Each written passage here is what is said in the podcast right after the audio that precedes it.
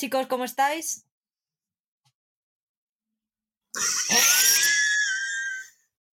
Es que no hace aposta, es que no hace aposta. Se me casca el bolígrafo. No os estoy viendo. Hola, muy buenas, ¿cómo estáis? Hola a todos. Pues que sepáis que esto empieza así. No pienso cortar una entradilla hasta que no salga bien. O sea que vosotros veréis lo que queréis que hagamos el ridículo. Córtala, córtala, que si no la gente va a pensar que está escuchando que se le ha ido la conexión, ¿eh? El que, que no me hacéis ni puñetero caso va a escuchar, pero si ya lo saben. ¿Cómo ha ido la semana?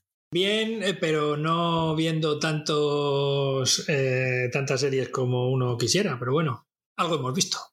Eso siempre pasa, ¿no? No, pues la semana bien. Bueno, más que la semana, la quincena. Eh, pensé que esta última semana que he tenido menos tiempo y parece que según he ido a, ir viendo todo lo que había visto estos 15 días, eh, al final la primera semana se dio mejor que esta segunda. Yo también he empezado con la... Empecé a rellenar el guion con la sensación de que no había visto y efectivamente no he visto mucho. A mí no me ha pasado eso. ¿Tú, Oscar? Menos que la última vez porque a las películas se han unido los partidos del Seis Naciones de rugby, con lo cual... Voy a escribir a los de Seis Naciones. Si queréis os doy la crónica de, de los partidos de rugby, pero vamos. Bueno, hemos hecho lo que hemos podido, pero vamos a rellenar hoy otras tres horas, ya verás, seguro. Cuenta a los escuchantes dónde pueden encontrarnos, anda. Pueden ustedes ponerse en contacto con nosotros a través de la cuenta de Instagram de Paul, arroba feber-series tv. Eh, también a través de nuestra cuenta eh, en Instagram, eh, arroba blog-en-serie. por supuesto, hay también un correo electrónico, blog en serie mail arroba gmail.com. tenemos el grupo en Instagram, por supuesto, ese grupo tan estupendo y maravilloso donde la gente vuelca eh, todas sus, eh, toda su bilis al respecto de las series eh, que ve. t.me barra blog en serie. Pero vamos, si os metéis en Telegram y ponéis blog en serie, pues sale y, y os podéis apuntar a él, ningún problema. Y por supuesto también está el blog propiamente dicho, www.blogenserie.com. La mayor parte de estas cosas comandada por mis compañeros de podcast. Qué bien, ya te lo sabes de memoria y todo, ¿eh? ¿Cómo? No, que la página no se me había ido. Paul, te hice caso y escuché ya por fin. Qué raro. ¡Oh! Perdón. Pues no lo voy a hacer más. Y escuché ya el. Como empecemos así. Escuché por fin el podcast de nuestra amiga Franz y sus compañeros Frecuencia Global. Empecé por el de Dopsic y me enganchó muchísimo, me flipó, porque la verdad es que aprendes un mogollón de cosas de, sobre cómo funciona la empresa farmacéutica aquí en España y cómo se relaciona con, los doctores y tal, cuál es un poco la relación y sobre todo cuáles son las diferencias entre el mercado americano y el español. Y como me gustó tanto, pues decidí seguir por el de Spider-Man No Way Home y no me ha dado tiempo a más porque la vida es dura, pero seguiré, seguiré. Ya escribí a Franz el otro día diciéndole que, que tienen una seguidora ya fiel más y que me encanta el apodo de Bella France y que, vamos, es el mejor apodo que hay en el mundo del podcast sin ninguna duda. Sí, la verdad que es un, es un podcast entretenido. Yo ya les había oído antes que tienen, pues eso, programas como nosotros, así en el que hablan de, de, estrenos de series y de cine. Pero estos dos últimos de, el especial de Dopsic y, y el especial de No Way Home está muy bien, está muy entretenido. Ver esa, eh, lo que les parece a cada uno y, sobre todo ese Dopsy que, que pueden hablar más con conocimiento de, cómo funciona eh, eso que dices tú, tanto el sistema médico en Estados Unidos, el, sistema privado y tal. Pero muy bien, muy. Así que animo a la gente que apetezca, que haya visto sobre todo, porque claro, eh, hablan con spoilers, que hayan visto tanto la serie como la película, que se animen a escuchar eh, el podcast. Dejaremos la dirección, de todas formas, los enlaces a los dos podcasts, a los dos podcasts en, las notas, para quien esté interesado que, que pinche directamente y puedan escucharlo. Han pasado cositas en estos días y ha habido noticias y alguna de ellas es... A mí esta me, me dejó soqueada, no sé todavía si me gusta o no. Lo de esto de que Miguel Bernabéu y Aitana Ocaña mm, protagonicen una nueva serie para Disney, o sea, como proyecto me parece bien, pero no sé si estoy preparada para ver a, a Aitana siendo actriz. ¿Quién es Aitana? La cantante. La de Operación Triunfo. Ah, que hay una cantante que se llama Aitana. Sí. Sí, de Operación Triunfo. Vale, vale. ¿Tú no, ve ah, tú no veías Operación Triunfo. No. Pues es la novia de Miguel Bernardeu, el hijo de. Miguel Ángel, hijo de Dana Duato. Eso es. Pues sí, eh, veremos un producto puro y duro de Disney, ¿no? Pero lo curioso es cómo anunciaron eh, el inicio del rodaje, ¿no? Ahí por todo lo alto, subiendo un vídeo y yo creo que es lo que más destaca, ¿no? De eso, de ser una producción Disney en España y el marketing. Cómo desarrollan el marketing esta gente eh, con dos chavales jóvenes que, que eso, que por su, cada uno por su lado pues están triunfando, encima son pareja de la vida real, pues ¿qué más pueden pedir para que, que esto llame la atención de, de, los jóvenes? Me llama la atención que entre todo lo que podrían haber elegido, hayan elegido esto como primer proyecto. Ya te digo, no estoy prejuzgando, pero no, no quiero. O sea, están hablando mis, mis prejuicios pero no, no, no, debería tenerlos. Pero ¿sabemos qué tipo de proyecto es? Eh, ¿Es un proyecto juvenil eh, enfocado a la juventud para que se quiten de la droga o, o, es más adulto? Es que no han dicho nada más que hay un proyecto protagonizado por estos dos para Disney. Ah, esto, esto huele a producto teen, vamos, para adolescentes, eso fijo, vamos. Aquí no veo yo que esto sacan algo al público adulto y más con, con el miedito que da Aitana como, como actriz, vamos. Siguiendo con Disney Plus, Hulu ha confirmado que la tercera temporada de Con Amor Víctor será la última de la serie. A mí, Con Amor Víctor es una de las series que más me están gustando, así tipo procedimental. Y, pero me, me gusta la idea de que en la tercera temporada se acabe porque tampoco, tampoco da para, para mucho más. Vosotros no sabíais, no os habíais acercado a ella ninguno, ¿no? No, yo no, no, he visto ninguno. Sí que es cierto que tú, Patri, sí que has visto las dos temporadas que hay disponibles y sí que has hablado muy bien de la, de la serie. Sí, yo para los adolescentes así ya 14, 15 años, yo, la, yo sí la recomiendo, porque tiene temas que, con los que se van a sentir identificados. A lo mejor 14, 15 es un poco demasiado poco. O sea, es demasiado poco. A lo mejor con 16, a partir de los 16. Pero sí, yo es una serie que si no envejece mal, que supongo que cuando mi hija tenga esa edad ya habrán salido cosas bastante mejores, pero sí, sí me gustaría que la viera. Yo no sé, siempre he estado dudando ahí si, ponerme con ella, con, los chavales. No sé si a ellos les llamará tanto la atención. Les suele gustar cosas más moviditas. No sé si esto les acabaría de gustar. Hombre, yo creo que es algo con lo que hasta cierto punto se pueden sentir identificados. Es algo que, lo que conviven en, en el instituto. A, a lo mejor no conviven con ello, pero que sí que es posible que se encuentren con algo parecido. Sí, pero que me refiero a que a ellos les llama más la atención cosas que sean no cosas que reflejen la vida real. Que prefiere una ficción más ficción a algo que le refleje. Eso es. Otra cosita que ha pasado aquí en, en territorio nacional es que ha comenzado el rodaje de La chica de, de nieve. Es una adaptación del, del, libro de Javier Castillo. Es autor de, de bestseller. Él se dio a conocer con el día que se perdió la cordura que al final se ha convertido en, saga, es súper conocido sobre todo en redes sociales, el Instagram, está, es parte de la familia Coquete, son, son los coquetes y tiene, tiene mucho tirón. Y creo que ya que no es la primera adaptación, que ya el día que se perdió la cordura ya también la están adaptando. Así que por lo que parece ha firmado un contrato de larga duración con, con Netflix y, y se van a adaptar bastante de sus obras. Era un thriller eh, protagonizado por José Coronado y Milena Smith, que hemos visto ahora en, en Madres Paralelas.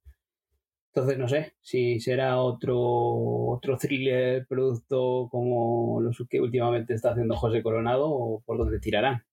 Tiene pinta. A mí, por lo que veo, me recuerda a esta, a la de Mario Casas, ¿cómo se llamaba? La que, la que protagonizó Mario Casas en Netflix, esa. Pues tiene pinta de que va a seguir por ahí. También están Aisa Villagrán, que la hemos visto en Vida Perfecta, entre otros, Loreto Mauleón, de Patria, Julián Villagrán, del Ministerio del Tiempo, o sea, el casting tiene pintaza. Sí, por casi, pero eso es. Si, lo que pasa es que si nos traen otro thriller de estos españoles que hemos hablado otras veces, que más o menos repiten la misma la misma el mismo guion o el mismo Sota Caballo y Rey niña que desaparece, niña muerta, niña no sé qué. Yo es que no, tengo el gusto de, conocer el trabajo de Javier Castillo, con lo cual tampoco sé exactamente por dónde, por dónde tira o, cómo son sus libros. Entonces. Thriller eh, psicológico. Pues entonces a ver qué tal, qué tal hacen todo esto, ¿no? Eh, ¿Se sabe quién dirige la adaptación? David Ulloa de la caza a Monte Perdido. Sí. Y Laura Alvea de Ánimas. En la sinopsis es, miren, una periodista en prácticas comienza una investigación paralela a la de la inspectora Millán, Aixa Villagrán, que despertará aspectos de su pasado que habría deseado olvidar. Con la ayuda de su colega periodista Eduardo, José, eh, que es José Coronado, miren, no parará hasta encontrar a la niña. ¿Dónde está Maya Martín? ¿Ves? Ya tenemos la niña, la niña muerta o la niña desaparecida. ¿Te imaginas que es la niña de Shrek la que desaparece y hay que encontrarla? ¿Pero a la niña niña o a la niña madre? Vamos a ver. Al personaje, niña de Shrek. ¿Tú no viste el último el último Sí, el famoso trozo en el que la hija de Buenafuente y Silvia sale vestida de la niña de Shrek, donde su madre dice, ah, pues hay que pasarla, hay que darle el testigo y tal. La niña tiene que ser una crack que no veas. Bueno, es que en casa es que cómo tiene que ser esa casa algunas veces, ¿eh? Por un agujerito me gustaría ver. Bueno, aquí un saludo a... A Buenafuente y Silvia Abril. Por, si nos están oyendo, si no, pues nada, les mando el saludo igualmente. Me encanta la fe que tiene en el podcast. Oye, si yo por... También quiero saludar desde aquí a Margot Robbie, que la vi el otro día.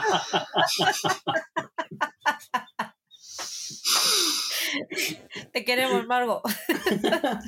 We love you, we love you so much. No hace falta si se habla español. ¿Está viendo el podcast en español? vamos, que se nos va. La siguiente es la noticia que Oscar nunca quiso escuchar, que es que Shirley MacLaine aparecerá en la segunda temporada de Solo Asesinatos en el Edificio. No voy a decir, no voy a decir nada al respecto. Es un fichajazo. es un fichaje brutal. Eh, Shirley MacLaine ya tiene que tener una edad muy considerable, eh, pero sigue trabajando. Y si no recuerdo mal, eh, Patri me recordó que su última aparición, creo recordar, fue en Downton Abbey. La última en la que yo la he visto. Creo que sí, pero vamos, tampoco estoy muy seguro. y nada, que a ver qué papelillo hace, si tiene peso o no. vamos, tenga o no peso, su carisma llenará la pequeña pantalla. Sí, sí. Ya ha quedado full eso, ya ha quedado muy atrás y muy antediluviano eso de la pequeña pantalla, porque ahora tenemos pantallones de 70 pulgadas en casa que son como las ventanas de grande. Entonces, si alguien me está enseñando un móvil, se cree la gente que se pueden ver las series por móvil, no sé. Poderse se puede. Sí, otra cosa es que captes todos los matices, pero bueno, eso es otra historia. Yo hoy vengo muy gruñón, o sea, no me dejéis hablar, por favor. También hemos podido ver ya el, el tráiler del Señor de los Anillos. Prime Video lo emitió durante la publicidad, el descanso de la Super Bowl. ¿Qué os ha parecido? Yo no lo he visto. No voy a decir nada que pueda ser un spoiler o algo parecido. eh, Solo la estética, ¿no? Eh, la pinta que tiene, pues es pintaza. Eh, no subiremos mucho el hype porque luego vemos las hostias que nos damos, pero sí que tiene pinta de que ah, el dinero está ahí y, y parece que es, por lo menos en ese tráiler está reflejado.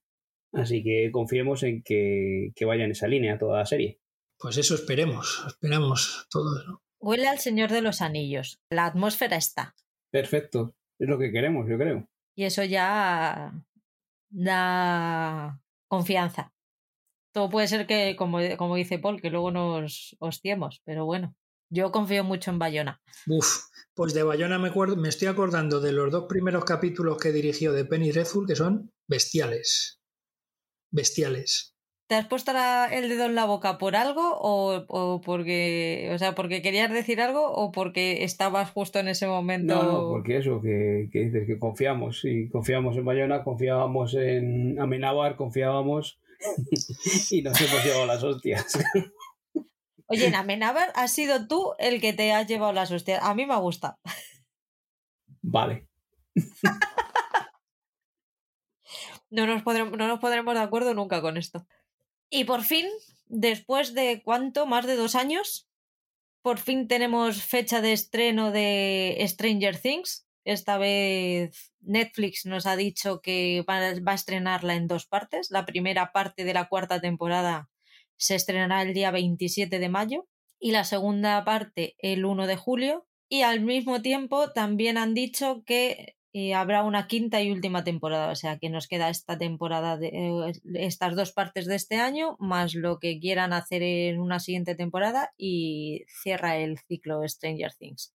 Bueno, pues veremos a ver que, como es otra manera de alargar el chicle que está haciendo últimamente Netflix. Se resiste a, a, dejarlo de emitir las temporadas completas y lo que hace es emitirlas en dos partes y total que al final pues consigue lo mismo que se conseguiría eh, a episodio semanal, que, que se siga hablando durante más tiempo de, una serie.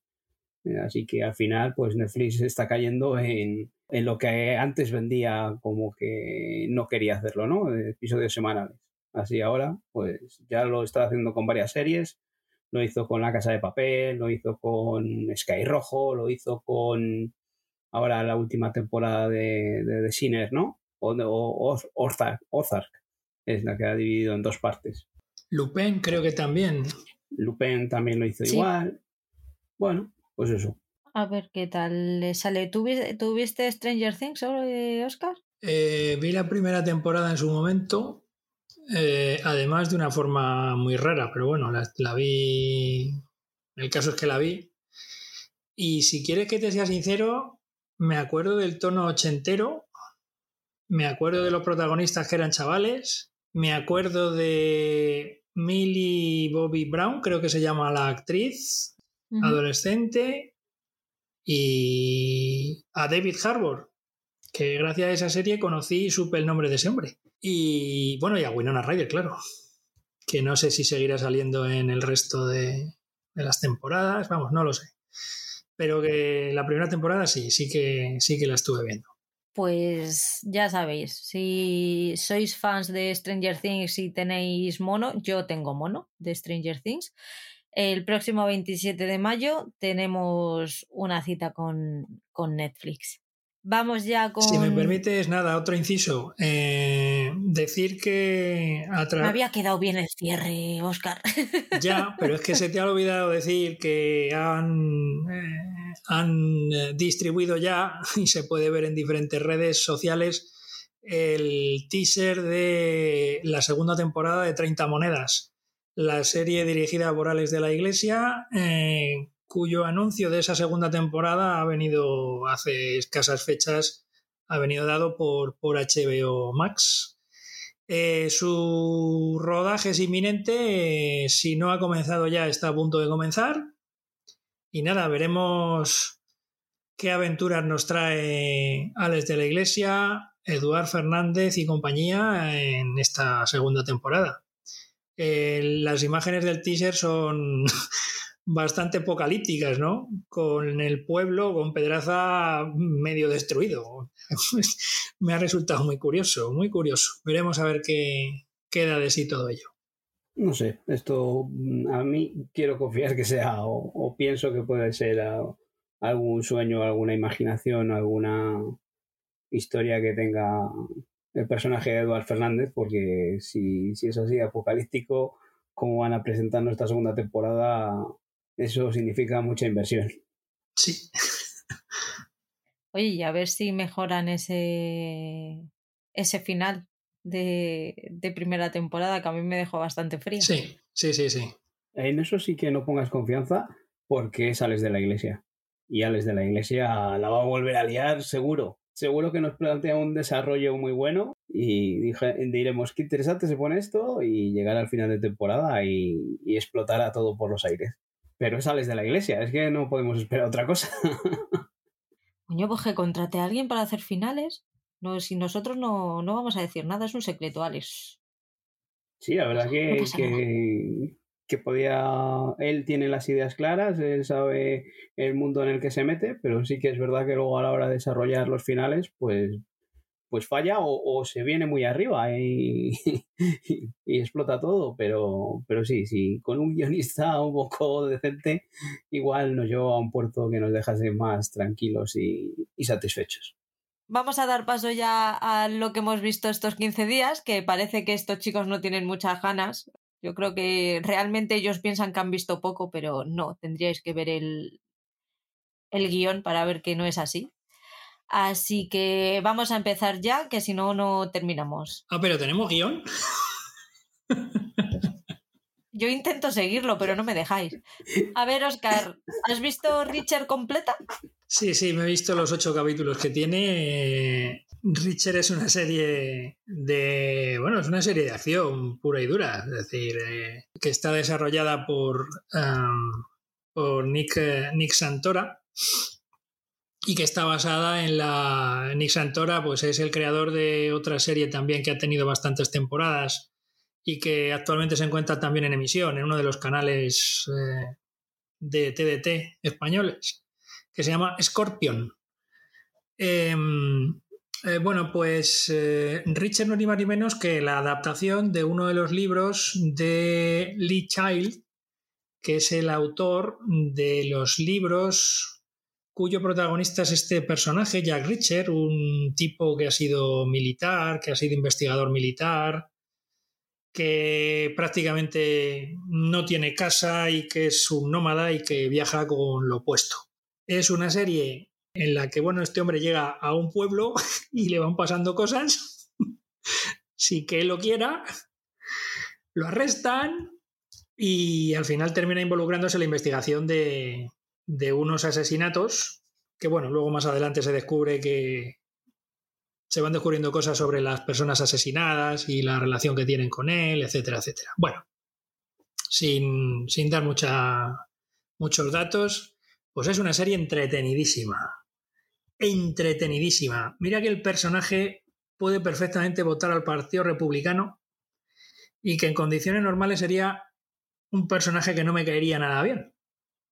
lo cae bien. Es un cacho de carne con ojos, interpretado por Alan Richson, al cual no tenía yo el gusto de conocer, pero es un señor de dos metros de alto por dos metros de ancho. Una apariencia física completamente contraria a la adaptación cinematográfica que hizo Tom Cruise en dos ocasiones. Y lo bonito de la serie es que casi más se parece en su forma de narrar las cosas y de cómo es el personaje, se parece más al personaje de Tom Cruise en la primera película que en la segunda. La primera película dirigida por Christopher McQuarrie eh, más parecía a una película de los 70, con muchas secuencias de acción prácticamente sin música, mientras que la segunda, dirigida por Edward Twick, era mucho más convencional y mucho más prescindible. La serie es recomendabilísima para todas aquellas personas a las que les guste la acción. Las peleas son bastante secas, ¿no? Hay mucha. Hay, tiroteos y demás, pero las peleas, la lucha cuerpo a cuerpo, es bastante. bastante seca, no es. Eh, así, así ocurría también en esa primera adaptación con Tom Cruise, ¿no? Eh, y eso me parece bien, ¿no? La violencia, al fin y al cabo, es una violencia eh, que no tiene eh, aderezos, ¿no? Como en otras películas, donde te recreas un poco en ella y, y hay una especie como de... Bueno, esto también está coreografiado y, y es una especie de ballet, pero Sí, pero da, das hostias como panes, te cargas a los que tienes que cargarte y a otra cosa mariposa. Lo bueno de la serie es que no engaña. Es decir, si a ti no te gustan este tipo de series o este tipo de historias, mm, no la veas. no la veas porque sabes lo que te vas a encontrar. Y, jolín, pillé un enganche con esta serie que no pillaba en hace muchos meses. Eh, a lo mejor es porque mm, mi situación actual eh, provoca que este tipo de series o de historias me atraigan más, no lo sé. Pero, pero sí que me enganchó muchísimo desde el primer capítulo. Y de hecho me vi la serie en tres días, o sea que... Y son ocho capítulos. Eh, sí que es cierto que creo que son de 50 minutos, una cosa así, más o menos. Eh, muy recomendable para la gente a la que le gusten las series en las que hay investigación y tortas porque la verdad es que las tortas están muy bien hechas y muy bien coreografiadas y rodadas. O sea que, que si hay una segunda temporada, yo la voy a ver. Yo estoy de acuerdo contigo. ¿Que vas a ver la segunda temporada si la hay? No, que está bien la serie. A mí me. Bueno, pero la segunda temporada si hay, la verás, ¿no? No lo sé, es que voy todavía por el tercero. Ah, que vas por el tercero. yo, no la, yo no la he terminado todavía. Ah, vale, vale.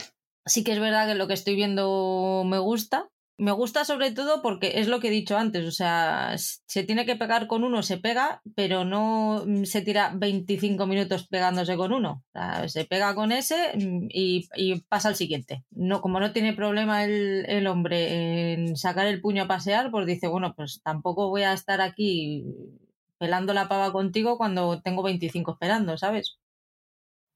Además es muy entretenida, sí, sí, es muy entretenida porque hay varios muertos en cada capítulo.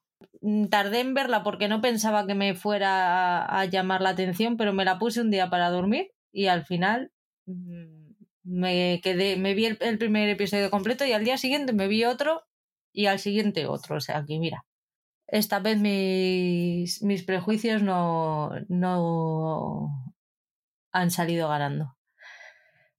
Yo he visto As We See Bueno, tú sí que la habías visto, ¿no, Paul? Yo solo vi el primer episodio. Y, y ahora en esta quincena no he visto nada más.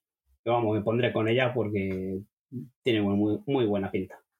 Yo he visto As We See It, eh, nuestra mirada en castellano, que también la estrenaron hace 15 días o por ahí, eh, a finales de enero. La estrenaron en Prime Video. Es una serie que, que está basada en la vida de tres compañeros de piso que se encuentran todos dentro del espectro autista y, y viven con una cuidadora en un piso tutelado. Y es un poco, pues, las dificultades con las que se van encontrando ellos en el, en el día a día, en sus trabajos, en, enfrentándose a sus miedos. Al mismo tiempo también, pues, eh, se cuenta un poco la historia de los familiares, cómo ellos se enfrentan a, la condición de, de, sus hijos, los miedos, los problemas, la problemática que tienen al tener eso, las dificultades añadidas que tienen sus vidas al tenerlo a los familiares pues en, en este espectro del autismo. Me dio mucha pereza al principio porque decía, no sé si yo tengo ánimos para ver una serie de este tipo, pero es tan bonita, pero tan bonita, que es que terminé el primer episodio enamorada, pero enamoradísima de, de los personajes. Es una pena que no me haya dado tiempo a ver más, pero vamos, esta la voy a terminar segurísimo porque es que, ya te digo, es que te, te roban el corazón todos, pero todos. Si no la habéis visto, os la recomiendo mucho, mucho, mucho, mucho. Sí, es de estas series que hemos hablado alguna vez, de que tocan situaciones sociales o tal, que pues que te tienes que animar a, a ponerte con ellas, porque tienes, necesitas un poco de, de, cuerpo, ¿no? Y luego ya, pues si eso, si entras o no entras en, en los personajes. ¿Te vas a animar con ella, Oscar? Me la apunto. Venga, me conformo con eso. Paul, ¿qué tal el especial de Harry Potter? ¿Ya lo has terminado? Sí, ya me puse con él una vez que, ya llegó doblado a HBO Max. Eh, pues nos decidimos a, verle y pues eso es una delicia. A mí me ha encantado.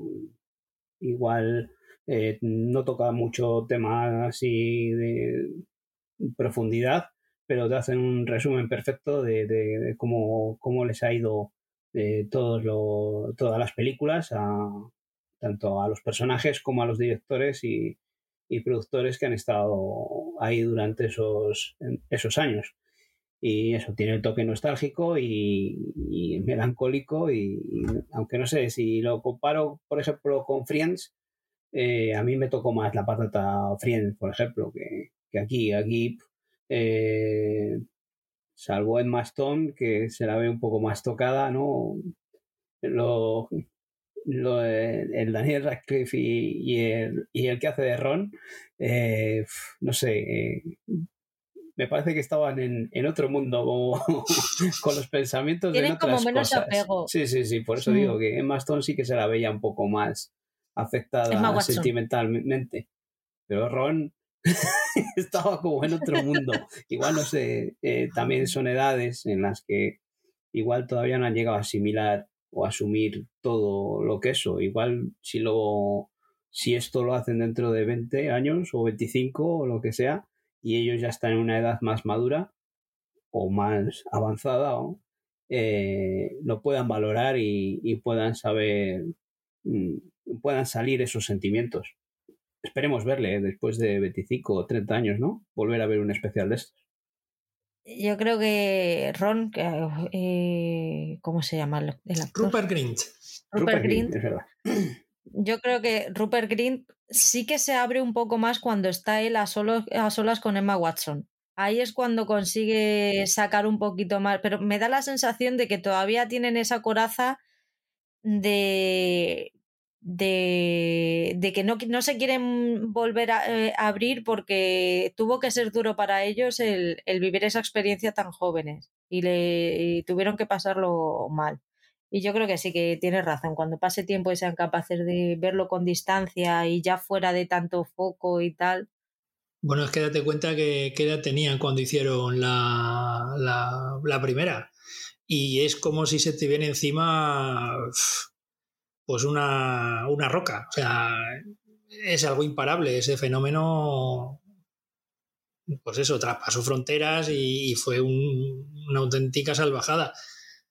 Entonces, a la edad a la que tienes, a esa edad tienes que tener la cabeza o muy bien amueblada, cosa harto complicada, o, o tienes a la gente que te rodea que, que te va poniendo las anclas y los pies en el suelo sin lugar a dudas.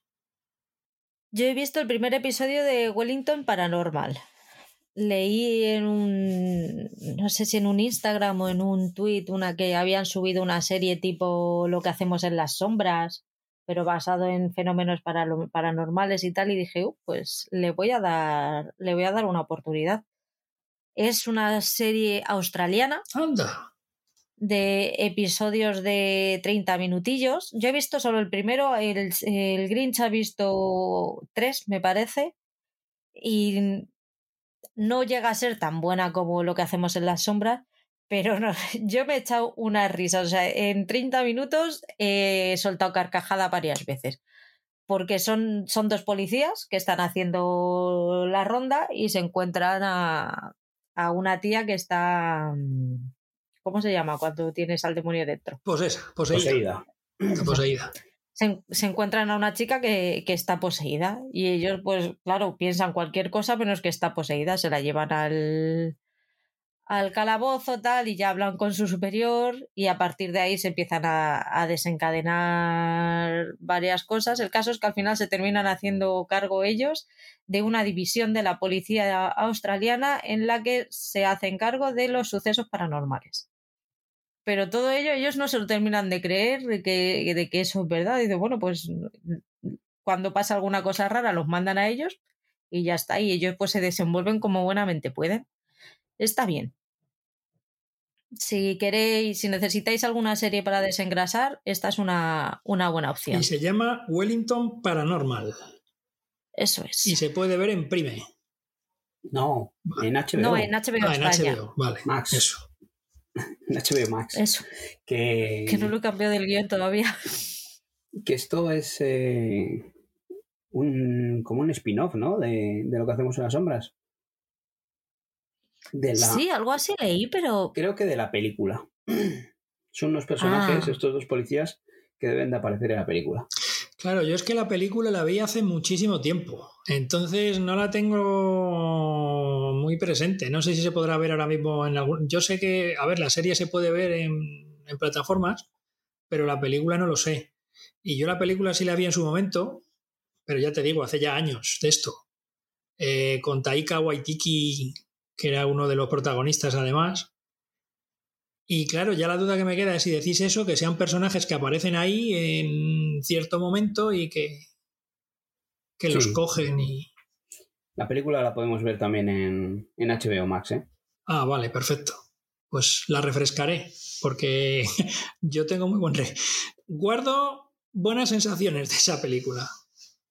yo las peli no las he visto, así que no os puedo decir si es spin-off, no es spin-off, o si ellos aparecen o no aparecen. A mí, a mí me gusta. Sí, sí, es, es un spin-off, ¿eh?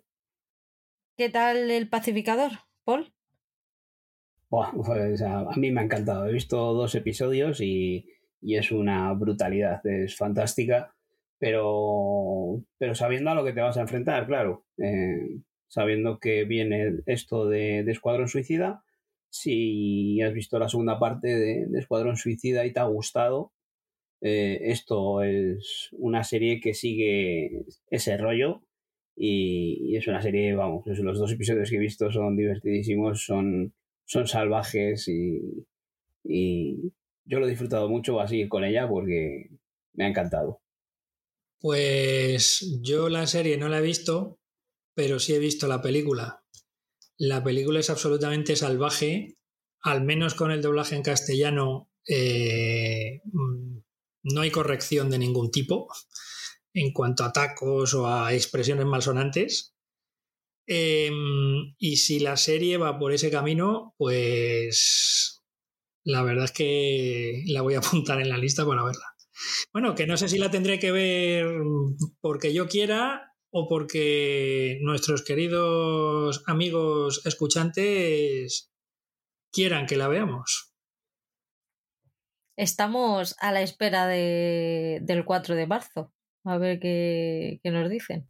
Sí, pero eso, eh, para esto primero hay que ver la, segunda parte de la película de Escuadrón Suicida, porque al principio hacen un pequeño resumen de, de dónde vienen, sobre todo este personaje del pacificador, eh, que te podría valer, sí, para ver la serie, sí, pero eh, es mejor ver la película y ver todo el contexto en, en el que está este personaje. Y luego ya, pues dejarte llevar por, por, por esta, todas las aventuras que, que va a sufrir eh, este tío, que este superhéroe, que viviendo en la vida normal y, y es pues, con, con, sus particularidades, no solo las de él, sino de, de, todos con los que se va rodeando. Menos mal que en marzo cojo vacaciones, porque me tiene pinta que me voy a tener que comer las dos películas y la serie, pero así. No, las películas converte solamente la segunda en la, la que segunda. sale Idris Elba, vale. Sí, sí. Se hacen las cosas, hay que hacerlas. Porque bien. la de Will sí. Smith a mí me aburrió. Sí, sí. Eh. Bueno, venga, si os ponéis así, solo veo la segunda. No, pero la primera está bien, se deja ver, es un producto así, pues eso, de blockbuster y de, de palomitas, pero la segunda es. Va, es más, va, es mucho más. mucho más salvaje, mucho más, más taco, sangre, pero eso, a lo bestia, pero con humor. O sea, es, es muy, muy divertido. A mí me gustó mucho, pero eso, te tiene que gustar eso. Si, si ves que dice una chorrada que, que, que se mete en, o hace comentarios machistas, sexistas y, y tal, y, y te, te, escandaliza y dices, joder, macho, ya están con estas bobadas. Pues no, esto es no humor veas, ¿no? y, y es, te tienes que reír y porque está hecho con esa intención. o, si se meten, o racista, ¿sabes? hablan de, de, los negros, de los judíos, porque sale el personaje este de, que es el padre de, de Pacificador, que es Robert Patrick, el, el, malo de Terminator 2. Dios, que, es para verle, el, poli de Scorpion también. Pues es para verle cómo está ahora ya. Y, y el personaje que interpreta, claro, también. Personaje, pues eso, fascista en el que hay una policía, bueno, es igual, que está muy bien, que, son, tiene detallazos de que, que, son la hostia, pero eso, tienes que entrar en ese humor y en esa y en ese género. Yo viendo la película y además incluso en la tipografía de los créditos y demás, mm, me recordó muchísimo a Tarantino por el tratamiento en, en las escenas violentas y en las escenas de acción, eh, la mezcla con humor y esos diálogos a veces absurdos que tienen entre ellos. Eh, me recordó a, aquellas primeras pelis de, de Tarantino con, con esas situaciones tan raras ¿no? que provocaba algunas veces, sobre todo en Pulp Fiction o en Reservoir Dogs. Eh, pero vamos, eh, sí, la serie la tengo en la lista para verla. Creo que sí o sí. Pensé que habéis visto algo. No, no, no. Bueno, Es, es, eso, es el personaje está interpretado por John Cena, que es un superhéroe que, que pues eso, en Escuadrón Suicida pues van haciendo misiones y demás y, aquí le vemos pues metido eh, en, otra misión, esta vez acompañado por otros personajes, otro, otro equipo y, eso, pues, eh, que yo os recomiendo que os pongáis por ella, aunque con ella, aunque nuestros escuchantes no decidan que sea la que hagamos en el próximo eh, especial o monográfico, yo os animo a que la veáis porque merece la pena, ¿eh? Sobre todo hay una cosa que se está hablando mucho y es la intro.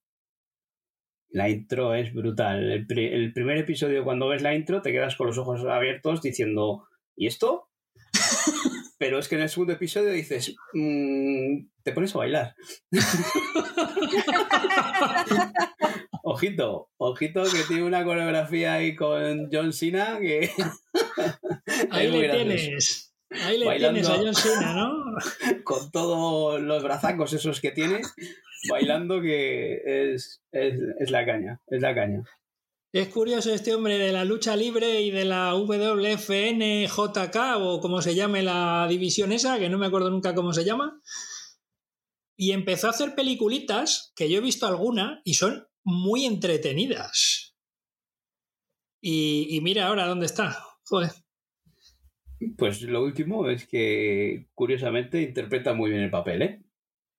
Si les dejo, se hacen el podcast sin haber terminado la serie. hacemos el Ahí les tenéis a los dos, ¿eh? Madre mía. Sin haberlo visto, hacemos el especial, colega. Oscar, ¿has terminado Landscaper ya? Sí, ya por fin la he visto. Eh, ya por fin HBO Max tuvo bien de colocar la pista de sonido en inglés y poner los subtítulos en castellano y ya la he visto. Eh, bueno, pues nada, abundando en lo que comenté el otro día, a mí es una serie que me ha sorprendido para bien y que me ha gustado mucho. Es una serie rara por cómo narra las cosas, por cómo desde el principio eh, mm, no se toma a sí misma... Em, a ver, se toma en serio, pero se dirige directamente al espectador, ¿no? Y le está diciendo, mira, lo que te estoy contando es una historia y ya tú decides. En los cuatro capítulos de los que consta la serie, creo que en los cuatro, si no en los cuatro, fijo en tres, te recuerdan lo que les pasó a la pareja protagonista eh, y entonces ya sabes de antemano cómo va a acabar la historia. Con lo cual no hay sorpresa en cuanto a, uy, ¿qué va a pasar? ¿Qué va a pasar? Pues no, la gracia está en cómo te lo cuenta, ¿no? En cómo te va cambiando los formatos en algunos momentos de la pantalla, en cómo te juega con el color y con el blanco y negro, dependiendo del punto de vista de la persona o de quien te lo esté contando. Eh, la pareja protagonista es extraordinaria. O sea, eh, Olivia Colman ya creo, creo que comenté en el último programa que ya llevaba muchísimos años siguiéndola en las series eh, británicas y también en alguna película. Pero claro, estos últimos años es cuando ya pues se ha demostrado que es una extraordinaria actriz, ¿no? Que ya lo había demostrado antes, pero ahora ya a nivel mundial, ¿no? Eh, David Thewlis está espléndido no sé si el hombre es que está así ya porque ya tiene una edad o porque el personaje o está caracterizado por el personaje, pero eh, no es ni mucho menos ese em, personaje que hacía en, Harry Potter, por ejemplo, ¿no? Donde se le veía con el traje y se le veía, o sea, aquí se le ve al hombre mm, pues de otra forma, más, más vulnerable si cabe, ¿no? Lo bonito es la historia entre los dos, ¿no? O sea, el, entre, entre estos dos y entre los dos policías en contraposición, ¿no? La pareja de policías que investiga todo esto cuando, cuando salta el caso, ¿no? Cuando salta el caso de que se descubren dos cadáveres en el jardín de una casa. Eh, lo que le van ocurriendo a unos y lo que le van ocurriendo a otros. Esos dos policías implacables que quieren conseguir su caso y que cuando ya lo tienen,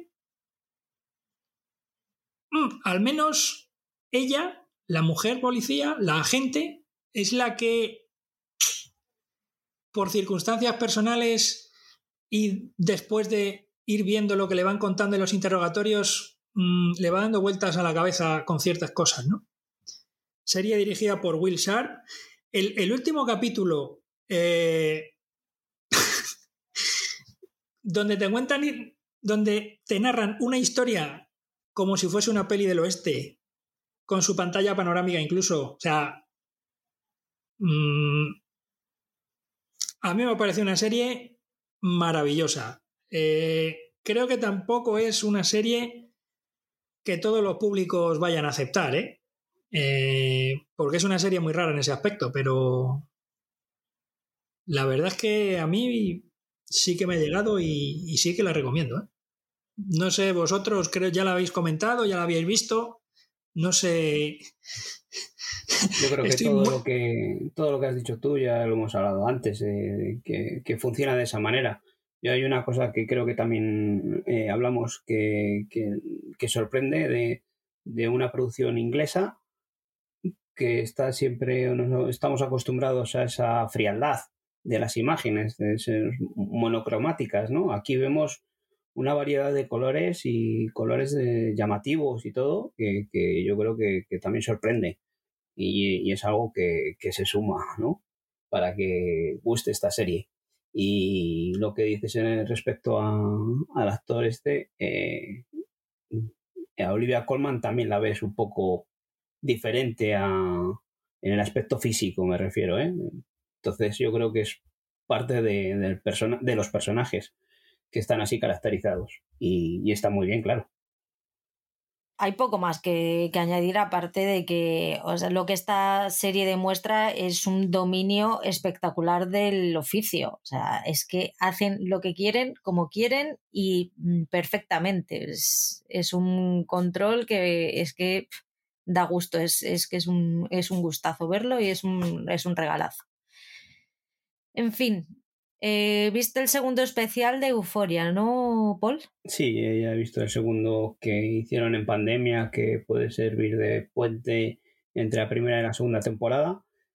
Y bueno, si el otro dijimos que era un recital de, Zendaya, pues este vemos al personaje este de, Jules que, parece que estaba un poco más tapado ¿no? por la interpretación de, de Zendaya pero aquí pues todo lo que no se podía haber visto durante la primera temporada eh, lo vemos en esta segunda nos desarrolla más el personaje de, cómo ha sido antes ¿no? o, de dónde viene eh, este personaje y está muy bien si el otro de Zendaya podías pasar sin, sin verle de, de cara a la segunda temporada, que no aportaba mucho a la historia, nada más que introducirse un poco más eh, en ella, en, cómo, está.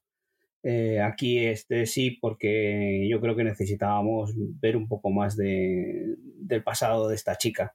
Y aquí lo saca con es una enfrentándose a una terapia, una sesión de terapia con una psicóloga y está muy bien porque se abre y, ya no solo en el aspecto narrativo, sino en el aspecto visual, pues tenemos más de lo que hemos visto en la primera temporada y perfecto para, que te den ganas de, ver la segunda temporada.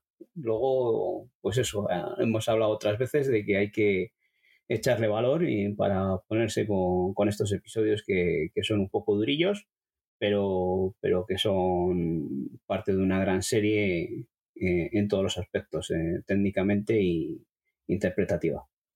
El libro de Boba Fett ya ha terminado la temporada en Disney Plus y vosotras lo, vosotros la habéis visto completa. Mm, no sé qué decir. Eh, al final, en global, a mí me ha gustado porque es Star Wars, pero eh, si la otra vez creo que dije que, dos episodios habían sido como una tercera temporada de, Mandalorian, lo que, lo que se está oyendo es que es la temporada, la temporada dos y medio de Mandalorian. De, Mandalorian. Entonces me, me, fastidia porque si alguien eh, vio las dos temporadas de The Mandalorian y, este personaje o no le llamaba mucho y no quería ver la serie, ahora la va a tener que ver porque suceden cosas que, que son parte de, de, la serie de Mandalorian. Esa es la única pega que les pongo. Luego, y vamos, la otra pega es que Boba Fett eh, no ha cumplido las expectativas para mi gusto como un personaje en el que pueda tener una serie propia. Si no llega a surgir el personaje del Mandaloriano, pues se habría quedado un poco corta la serie. Pero bueno, de, esta forma hemos disfrutado de estos siete episodios y, veremos ya lo que, lo que nos depara la tercera temporada de Mandaloriano. Sí, yo estoy de acuerdo con Paul en el sentido de que mm, es una pena que este personaje, que yo nunca le he visto la gracia, sinceramente, en las películas, eh, es un personaje que en el fandom, pues, cogió enteros, pero, pero realmente, vamos, a mí no es un personaje que me haya atraído nunca. Y, bueno, tampoco es que sea yo de los de, eh, de las personas que se, perdón, que se sabe los nombres de todos los personajes secundarios o terciarios de la saga de Star Wars, ¿no? Pero sí que es verdad que queda un puntín mm, con poquito carisma. Y es una pena. Y es una pena porque la historia en la que está metido, el cómo sobrevive a esa parte que vemos en el retorno del Jedi eh, y todas las cosas que le van pasando hasta que se encuentra con Fennec Sand, jolín, pues aunque iban contadas de una manera lenta y pausada, a mí tampoco me estaban disgustando, pero sí que reconozco, a ver, entre otras cosas, porque yo soy muy fan del género del oeste y el libro de Boba Fett es otro western puro y duro. Ya está, que se desarrolla en Tatooine. Em, tanto por las historias que cuenta como por la manera de narrarlo. Y, yo creo que el problema es ese, que el personaje es poco carismático. El hecho de contar con Temuera Morrison, eh, porque también interpretó a Jango Fett en en el ataque de los clones era, me parece, ¿no? Donde empezaba a interpretarlo. Pues tal vez sí que se le. Yo a veces le veo un poquito fondón, ¿eh? O sea, cuando va por ahí. Y a lo mejor deberían haber escogido a otro actor. Probablemente haya un error de casting en ese sentido, ¿no? El hecho de aprovechar al actor que había interpretado el personaje antes, o al padre del personaje antes, y como es clon, pues. Pues a lo mejor eso ha sido un poquito de lastre para la serie. Y me sigo reafirmando, la serie no se tenía que haber llamado el libro de Boba Fett. después de ver los últimos tres capítulos, eh, no se tenía que haber llamado eso. Porque a partir del capítulo quinto y el sexto, que es donde prácticamente el personaje de Boba no aparece, pues la serie gana enteros y pega un subidón de mil pares. Con lo cual, pues no sé, muy bonito el experimento. Eh, los tres últimos capítulos, como es el final de la serie, pues sí te dejan buen sabor de boca. Como ha dicho Paul, estoy de acuerdo. En líneas generales es una serie recomendable y que está bien, pero no esperemos llegar al, a que, al, nivel global de, de, las dos temporadas anteriores del, del Mandaloriano. Y es que aquí, o sea, yo parece que, parece que es que en esta serie lo que ha pasado es, uy, qué mal nos está funcionando esto, vamos a recurrir a. ¡Pum! Pero, joder, eh, eso cuando estaban haciendo la serie, porque no, no estos episodios no surgen a, raíz de, la reacción del público. Entonces e, e, ellos mismos verían que no estaba funcionando. Claro, o sea, yo, mm, yo creo que tiene que haber algo de eso. O sea, porque no me cuadra que, ya te digo, que es que la serie no se tenía que llamar el libro de Boba Fett. Yo lo hubiese llamado, pues eso, el Mandaloriano temporada dos y media. Sí, haber continuado en vez de haber dicho que, hay una tercera temporada de Mandalorian, seguir con esta como la tercera temporada y si quieres seguir desarrollando el personaje, pues una cuarta. Pero vamos, esta mm, se habrá quedado a gusto Fabro, Filoni y Robert Rodríguez haciendo esta cosa y se habrán hartado a, a, ponernos situaciones de, homenajes del cine del oeste porque tenemos de todo, desde el asalto al tren del dinero, el bueno, el feo y el malo, eh, el séptimo de caballería, todo, todo, todos los referentes del oeste les tenemos. Y ya luego se quedan a gusto con el homenaje a King Kong y ya meten todo ahí. Sí, sí, no, no, es que toda la serie está llena de, de referencias, toda, toda, toda. Y además referencias de películas famosas. Porque yo cuando sale el, Rancor y se pone a escalar ahí y digo, madre de mi vida. Eh, en global, eh, si te gusta Star Wars, merece la pena ver la serie. Yo iba por el tercero y la recomendación de Paul era ver el 5 y 6, así que el 4 me lo salté. Y los dos episodios que he visto a mí me han encantado. Pero claro, es que es, pues es el Mandalorian puro y duro. Entonces, si ya en el quinto pues me dan lo que me gusta, pues ¿para qué queremos más? Que me he disfrutado como una enana viendo el, el, sexto episodio. Por favor, decidme que se resuelve el cliffhanger del sexto en el séptimo. Por supuesto. Sí. Sí, ¿no? Vale. Sí. Luego, luego, luego lo veo. Es, que, es que no, no puedes es que desarrollan totalmente estos dos personajes, les desarrolla por completo. Entonces, no sé cuál será el inicio de la tercera temporada de Mandalorian, pero si salen este otro personaje, no sé si sería un spoiler decir quién es el personaje que sale, pero si sale, eh, no va a ser en la misma situación que cuando acabó la segunda temporada, porque ha avanzado mucho en estos dos, tres episodios. Buena recomendación, Paul.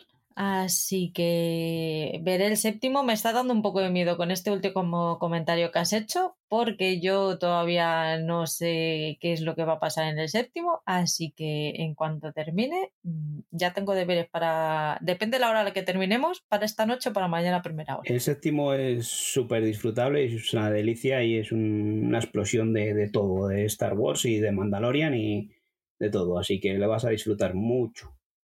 Pami Tommy, ¿qué te está pareciendo? Paul, que eres tú el que la estás viendo. A mí me está gustando. He visto cuatro de los cinco que hay emitidos. El quinto, pues, caerá eh, en breve.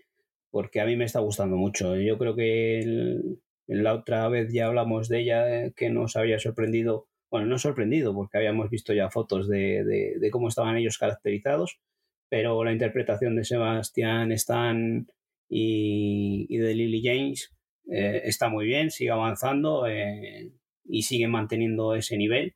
En el primer episodio, creo que solo habíamos hablado del primer episodio, o yo por lo menos solo había hablado del primer episodio. Tú solo habías visto el primero. Ya en los siguientes vemos más a, a Lily James, al personaje de Pamela Anderson, y, están muy bien los dos personajes, muy bien desarrollados. Eh, se oye, pues que igual lo tratan un poco desde ese aspecto machista, ¿no? De cómo era la sociedad en esa época, que tratan de ridiculizar a estos dos personajes, con, dándole ese toque de humor que tiene la serie, ¿no? Y al final parece que te estás riendo de ellos, pero en el cuarto yo creo que ahí ya es cuando empiezan a tocarnos un poco la patata y nos mm, no tanto el personaje de, de, Tommy Lee, pero sí el de Pamela Anderson, nos le ponen como, como una persona, no como un objeto que, que podíamos haberle estado viendo en, en los anteriores episodios o, o, antes, como le veíamos en la serie de los vigilantes de la playa, ¿no?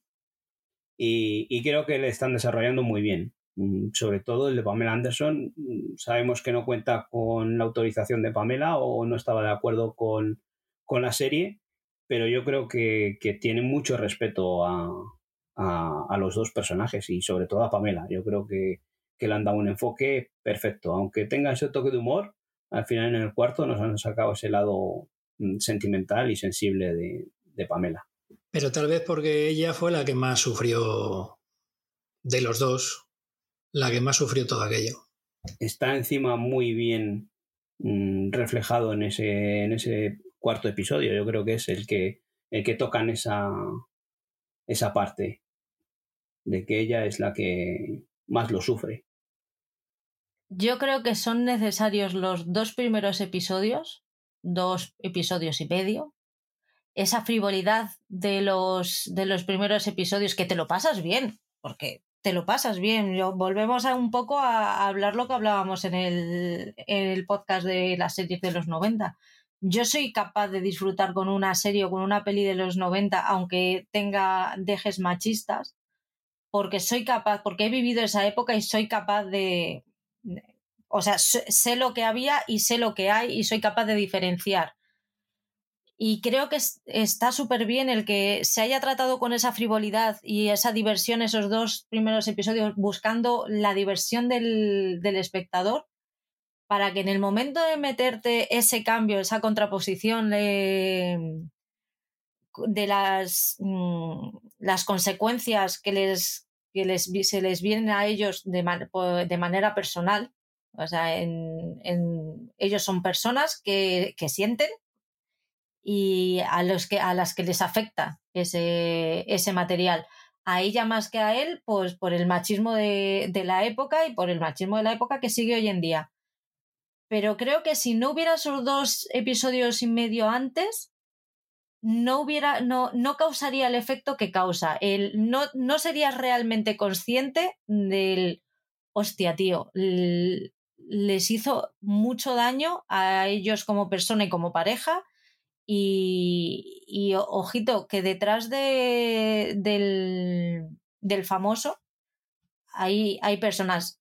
Hoy en día el que, el que quiere ser famoso lo es por elección y sabe a lo que se a lo que se enfrenta. Lo diré. A lo que sí, a lo que se expone, eh, saben a, los, a lo que se exponen, pero es que ellos no buscaban que esa, esa cinta se difundiera. Estaba en su casa, en una mm, caja fuerte, y nadie debería haber cogido eso mm, de ninguna de las maneras. Y luego está, pues aparte de, aparte de eso, que es un delito y que tal, pues el, eh, está el, inicio de las redes sociales, los límites que no había, porque claro, era la primera vez que pasaba. por el hecho de ser Pamela Anderson y salir en Los Vigilantes de la Playa y estar buenísima y haberse operado las tetas tenían derecho a divulgar esa cinta? No lo tenían. Sin embargo, no, somos, no, no éramos capaces de ponernos en su lugar, simplemente los veía, veíamos lo que la prensa nos, nos enseñaba y con eso juzgábamos. Y es, pues es un juicio de valor que está muy sesgado y, erróneo completamente. Yo estoy muy a favor de esta serie. Sí, yo creo que encima el toque ese que, que le dan los primeros episodios, eh, ese toque de humor, eh, lo hace más dinámico, más entretenido y, eso, vamos viendo no solo el aspecto personal de estas dos personas, o tres con el contratista este o que es el que vende la cinta. Eh, vemos ese ambiente, esa sociedad eh, de los 90, el descubrimiento de Internet. Es muy gracioso ver cómo va, entran a la página web y se va cargando poquito a poquito la imagen, pi, pi, pi, ¿no? Con esos routers, ¿no? Que hablan de encima de cómo, cómo va a destronar eh, Internet al porno, ¿no? Si, si, va muy despacio, si es pixelado, si la calidad, en esa calidad no se puede, no se puede grabar nada. Eso es, y encima te hablan como, uy, ni en el futuro con los mm, routers de 256K no van a conseguir nada, fíjate dónde quedarán esos routers ahora, ¿no?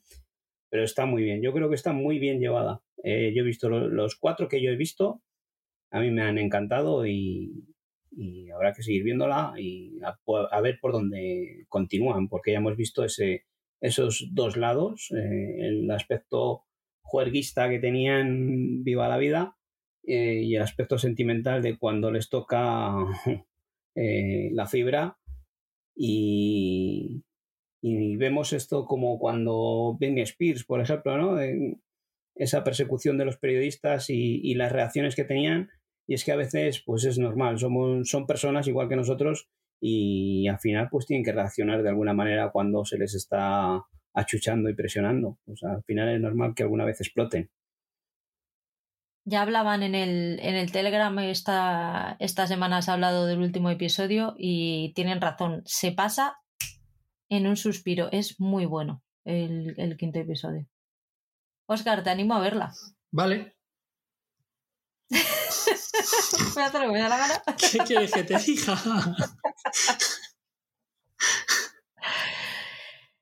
Vamos con, con Netflix. Paul, sírvete. Sí, bueno, tengo unas cuantas cosillas de las que hablar, ¿no? Bueno, pues, el primero que voy a hablar es de Archivo 81. Eh, la otra vez yo creo que hablamos de que habíamos visto uno o dos episodios que nos ha recomendado Franz y, me he visto siete, me queda ver el último. Eh, a mí me está gustando. Sí que hay algunos momentos en el que se hace un poco más espeso, un poco más lenta y tal, pero sí que mantiene esa tensión, ese suspense, ese toque de terror psicológico en el que no sabes dónde, por dónde te van a llevar, qué es lo que puedes adaptar, qué es lo que puede ocurrir pero está muy, muy bien. A mí me ha gustado todo ese toque de sectas, de brujería, de fenómenos paranormales. Igual mezcla demasiados géneros, ¿no? Pero, pero está entretenida. Se, hace bien llevadera. Eh, y eso, espero ver en, cuanto pueda el último episodio y, y, ver cómo acaba este desenlace. Aunque he leído que acaba un poco abierto es lo que más me va a fastidiar. Pero bueno, eh, es una serie recomendable si te gusta este tipo de género de terror eh, psicológico, no es terror de sustos, eh, pero, pero está muy bien. ¿Y qué tal tu recomendación, Oscar? Afterlife. Pues Afterlife, los dos capítulos que me he visto de la primera temporada, en recomendación de Paul del último podcast quincenal. Recordemos que esta es una serie que, que se, puede ver en Netflix y que está creada, escrita y dirigida por Ricky Gervais, el famoso cómico británico responsable de algunas de las eh, galas más locas de los últimos años de la entrega de premios de los Globos de Oro y también el insigne autor de e intérprete de una serie titulada The Office, en la que aparecía también Martin Freeman, serie de BBC que conoció su homóloga o su homónima, eh, mejor, ¿no? Sería homónima eh, norteamericana que protagonizaba Steve Carell y que tuvo bastantes más temporadas que la original. El protagonista Ricky Gervais, que hace de un periodista que ha perdido a su mujer de cáncer. Pero su mujer, eh, intuyendo que es un desastre, pues le tiene grabado desde la cama del hospital una serie de vídeos. Supongo que no solamente para que haga las cosas como tiene que hacerlas, sino también para intentar animarle un poco, ¿no? Eh, qué curiosa es la vida, ¿no? Que cuando más bajos de ánimo estamos, más dejados somos, ¿no? Y de hecho es lo que le ocurre al, personaje, un personaje además con tendencia suicida. Pero eh, esto que estoy comentando, que puede ser el inicio de un dramón eh, en cualquier otro lado, pues nos da pie a capítulos de media hora con toques de comedia.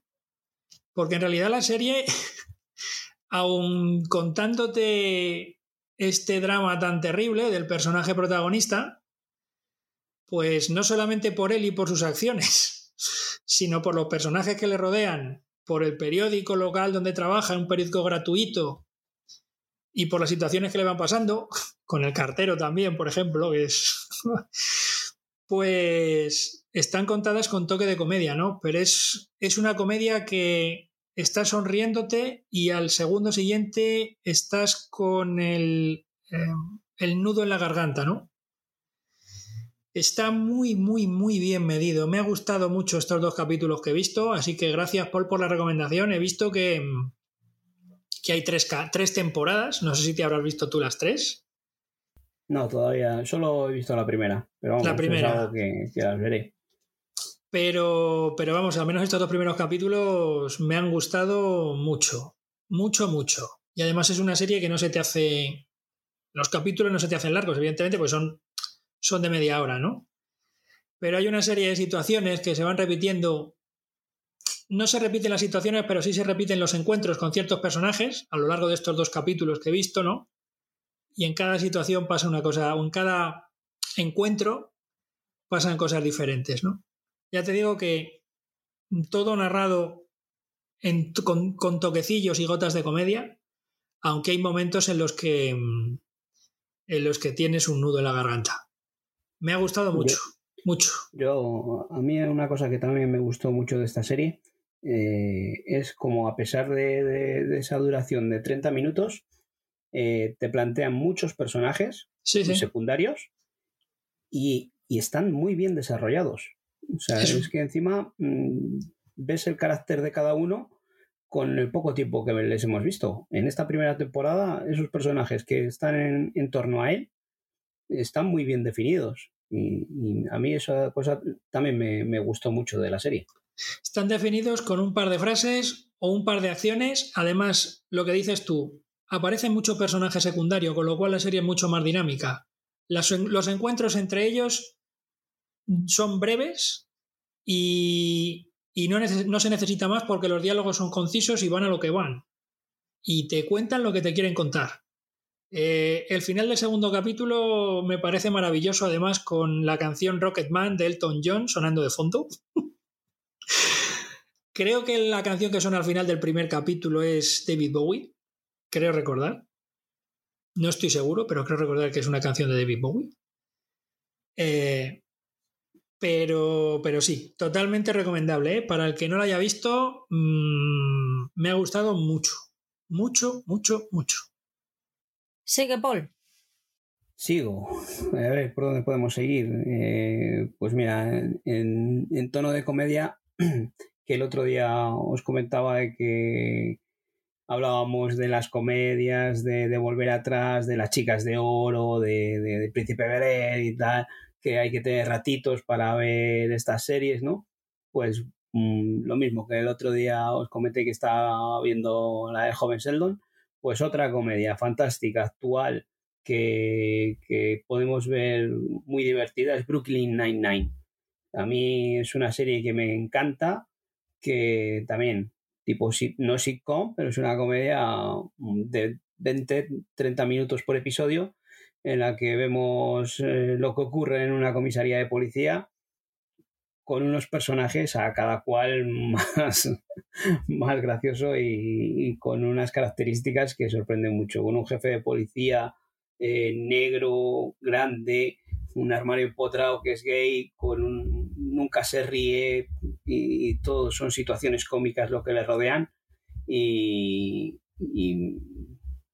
lo que os decía, si queréis ver comedias, no hace falta tirar tan atrás en el tiempo y volver a ver cosas, que tenemos cosas nuevas que, podemos disfrutar, como este Brooklyn Nine-Nine, que yo estoy por la temporada 7, que está en Netflix, y me queda otra, que encima está, está acabada ya esta serie con una temporada 8, que creo que ahora mismo no está en ninguna plataforma, porque la emitió en Movistar, y pasará un tiempo hasta que, que la vuelva a tener Netflix, supongo. Yo está la Bell Grinch, o sea que no puedo comentar nada de ella. Pues mm, ya te digo, esos momentos de comer que dices que te pones las chicas de oro.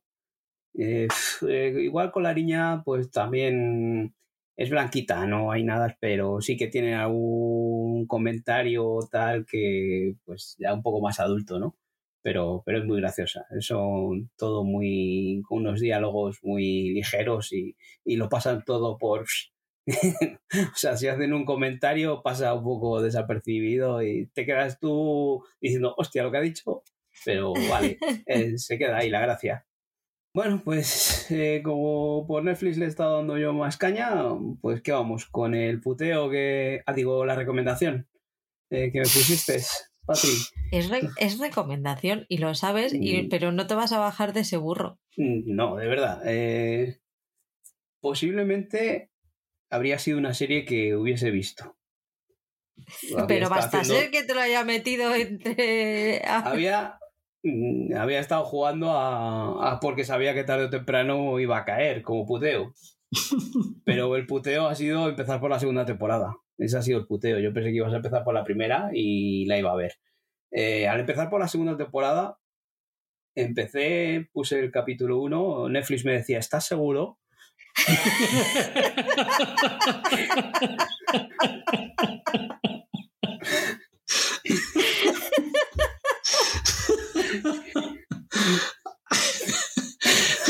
Ese algoritmo que, nos guarda, ¿eh? Oh, qué bonito. ¿Cómo te conoce Netflix? Ya te digo. Y le dije, no del todo, pero venga, va. Y dijo, venga, ¿quieres ver un resumen? Y dije, bueno, venga eh, pónmele a ver si me entero un poco de algo. Eh, me pusieron un resumen que dije, pues eh, sigo sin enterarme de nada. no sé qué es lo que me estaban contando en el resumen. Bueno, pues vamos con el capítulo ya. Pues veo el capítulo y van pasando cosas y yo decía, pues vale, que está este, este señor porque sé que es Luis Miguel y que canta, pero poco más y porque sé que su madre andaba por ahí perdida, pero si no, pues me faltaba el mono a medio para que conociéramos.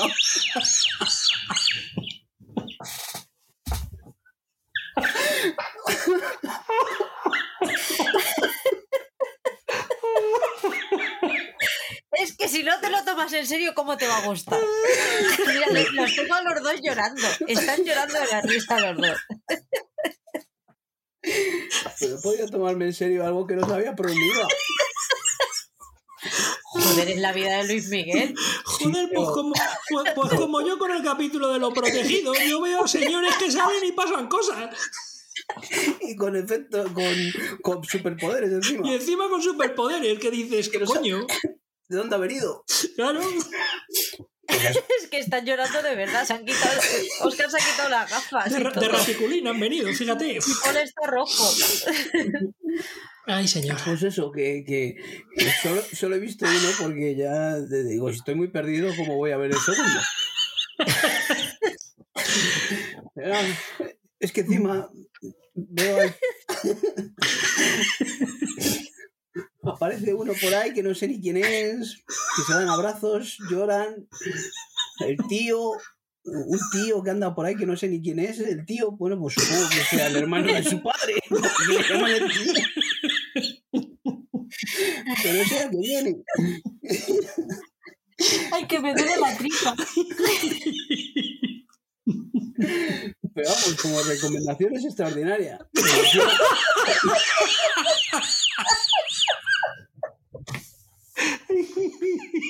Ay, ¿y cómo corto yo esto ahora?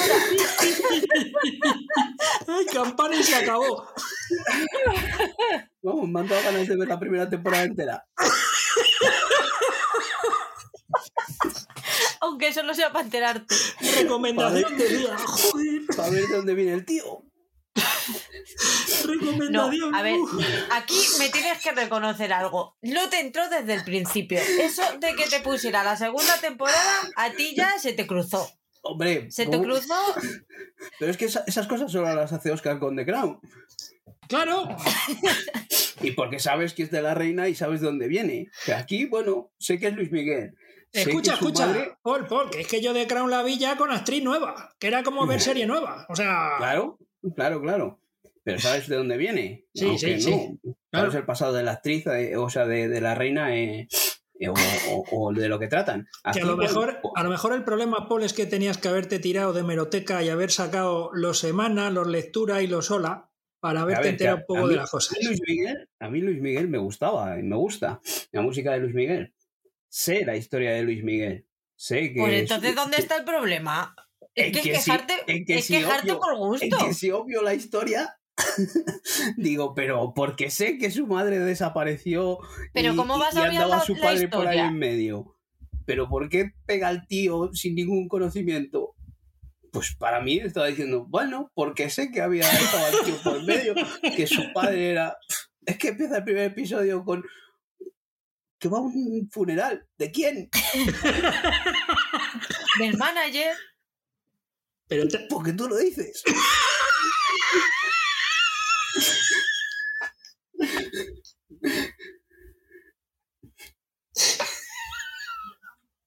¿Qué recomendación más buena?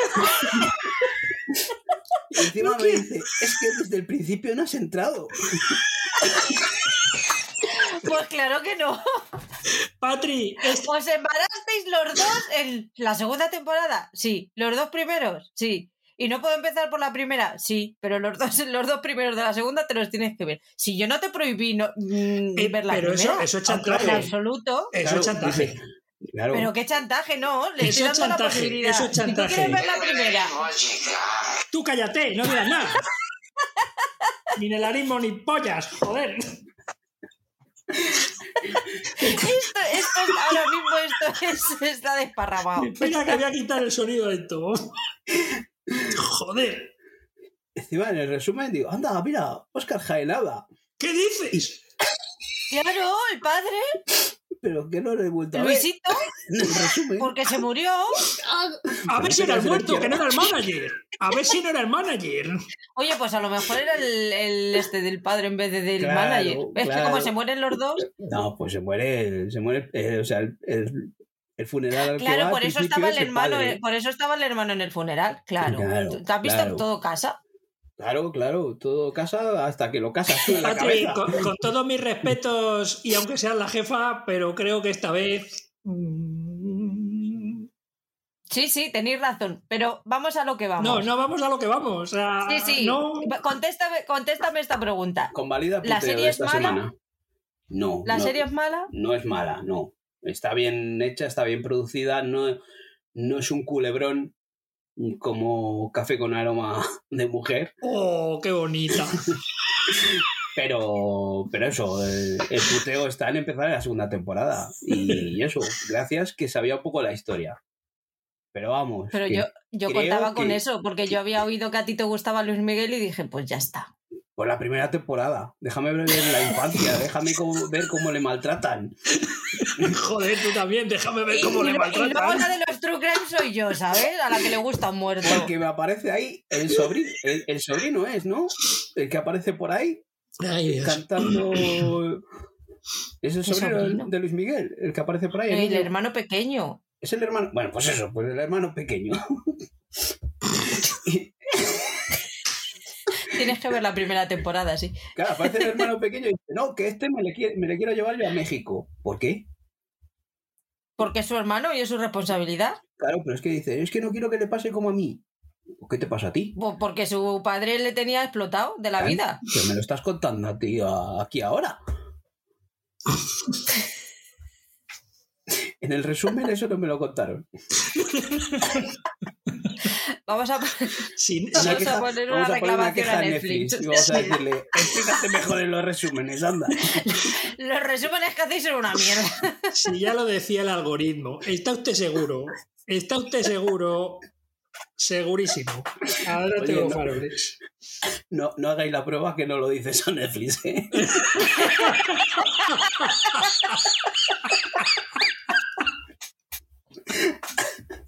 Es que es un poco drama queen nuestro Paul. Pero bueno, yo creo que esto convalida por el puteo de esta semana. Eso. Uy, no, no, no convalidaron. Puede que me haya equivocado con la recomendación, pero esta semana que puteo. Bueno, entonces me entendéis que solo haya visto uno, ¿no? Entiendo que solo hayas visto uno, pero no tu reacción de esta mañana en el Telegram. Al, ups, no me ha dado tiempo a ver los, las recomendaciones. No es que no te hubiese Que dado vamos, tiempo, que es con- que, Con un, que no te acordabas de lo que te habían recomendado. Con un solo GIF tirar- me ha puesto firme el jodido, ¿sabes? Has tenido que tirar de. de, De informante. de- De soplón. Yo estoy viendo quién es Ana. Voy por el episodio 6. Es la serie producida y creada y guionizada por Sonda Rhimes después de los Bridgerton para Netflix. Y, se basa en, en la vida de Anna Sorokin, que más conocida en, en Nueva York como Anna Delvey, y que está ahora mismo a la espera de juicio en Estados Unidos por un posible caso de estafa. La serie no está mal, pero tengo que parafrasear a nuestro amigo Oscar mm, la semana pasada eh, de Supernormal diciendo que no me interesa lo suficiente porque es que, ¿qué quieres que te diga? Que haya una estafadora que estafa a millonarios que mm, están forrados de pasta, que tienen pasta para para vivir mm, 10.000 vidas, pues es algo que, ¿qué quieres que te diga? ¿Está mal? Si es delito, sí. Eh, mm, me da igual, absolutamente. Chico, ¿qué quieres que te diga? O sea, es algo que, que me, la so- me la sopla, pero no sabes hasta qué punto. Si estuviera mm, robando a una persona que lo necesita para comer, entonces ahí ya estamos hablando de otra, de otra cosa. Pero ¿qué quieres que te diga? De hecho, el caso que más me, mm, me llamó la atención es el de la, el de la amiga recepcionista. El resto, y, las chicas, las amigas que tiene así más de clase media, pero a los millonetis, ¿dónde que les den por culo? Eh, o sea, si, eres, si eres rico, a lo mejor algo de inteligencia deberías tener también para que no te la den con queso, ¿sabes? Mm, Háztelo mirar. Y si tú a ti no te da, pues busca buenos asesores y los pagas, que tienes pasta. En fin, pues eso, que está bien, pero que... que, mu- que muy bien, que muy bien por Ana, que, que ole tú. ¿La- la vas a ¿Qué quieres que te terminar? Sí, la terminaré porque ya he invertido bastante tiempo en ella.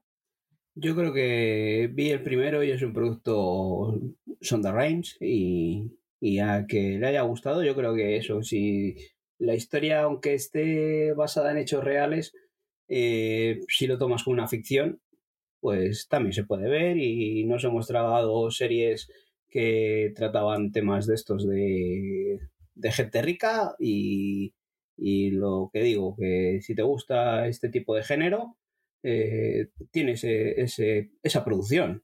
Así que yo no la voy a ver porque vi el primero, vi de cómo, cómo era o cómo estaba y a mí no me gusta, y, pero sí que valoro que, que a la gente que le guste le gustará esta serie. La postproducción es muy sonda, o sea, todo es, es marca de la casa. Y me recuerda muchísimo a Scandal, mogollón. Mucho, Sí, sí, tiene- mucho, mucho. tiene Tiene, bebe mucho de.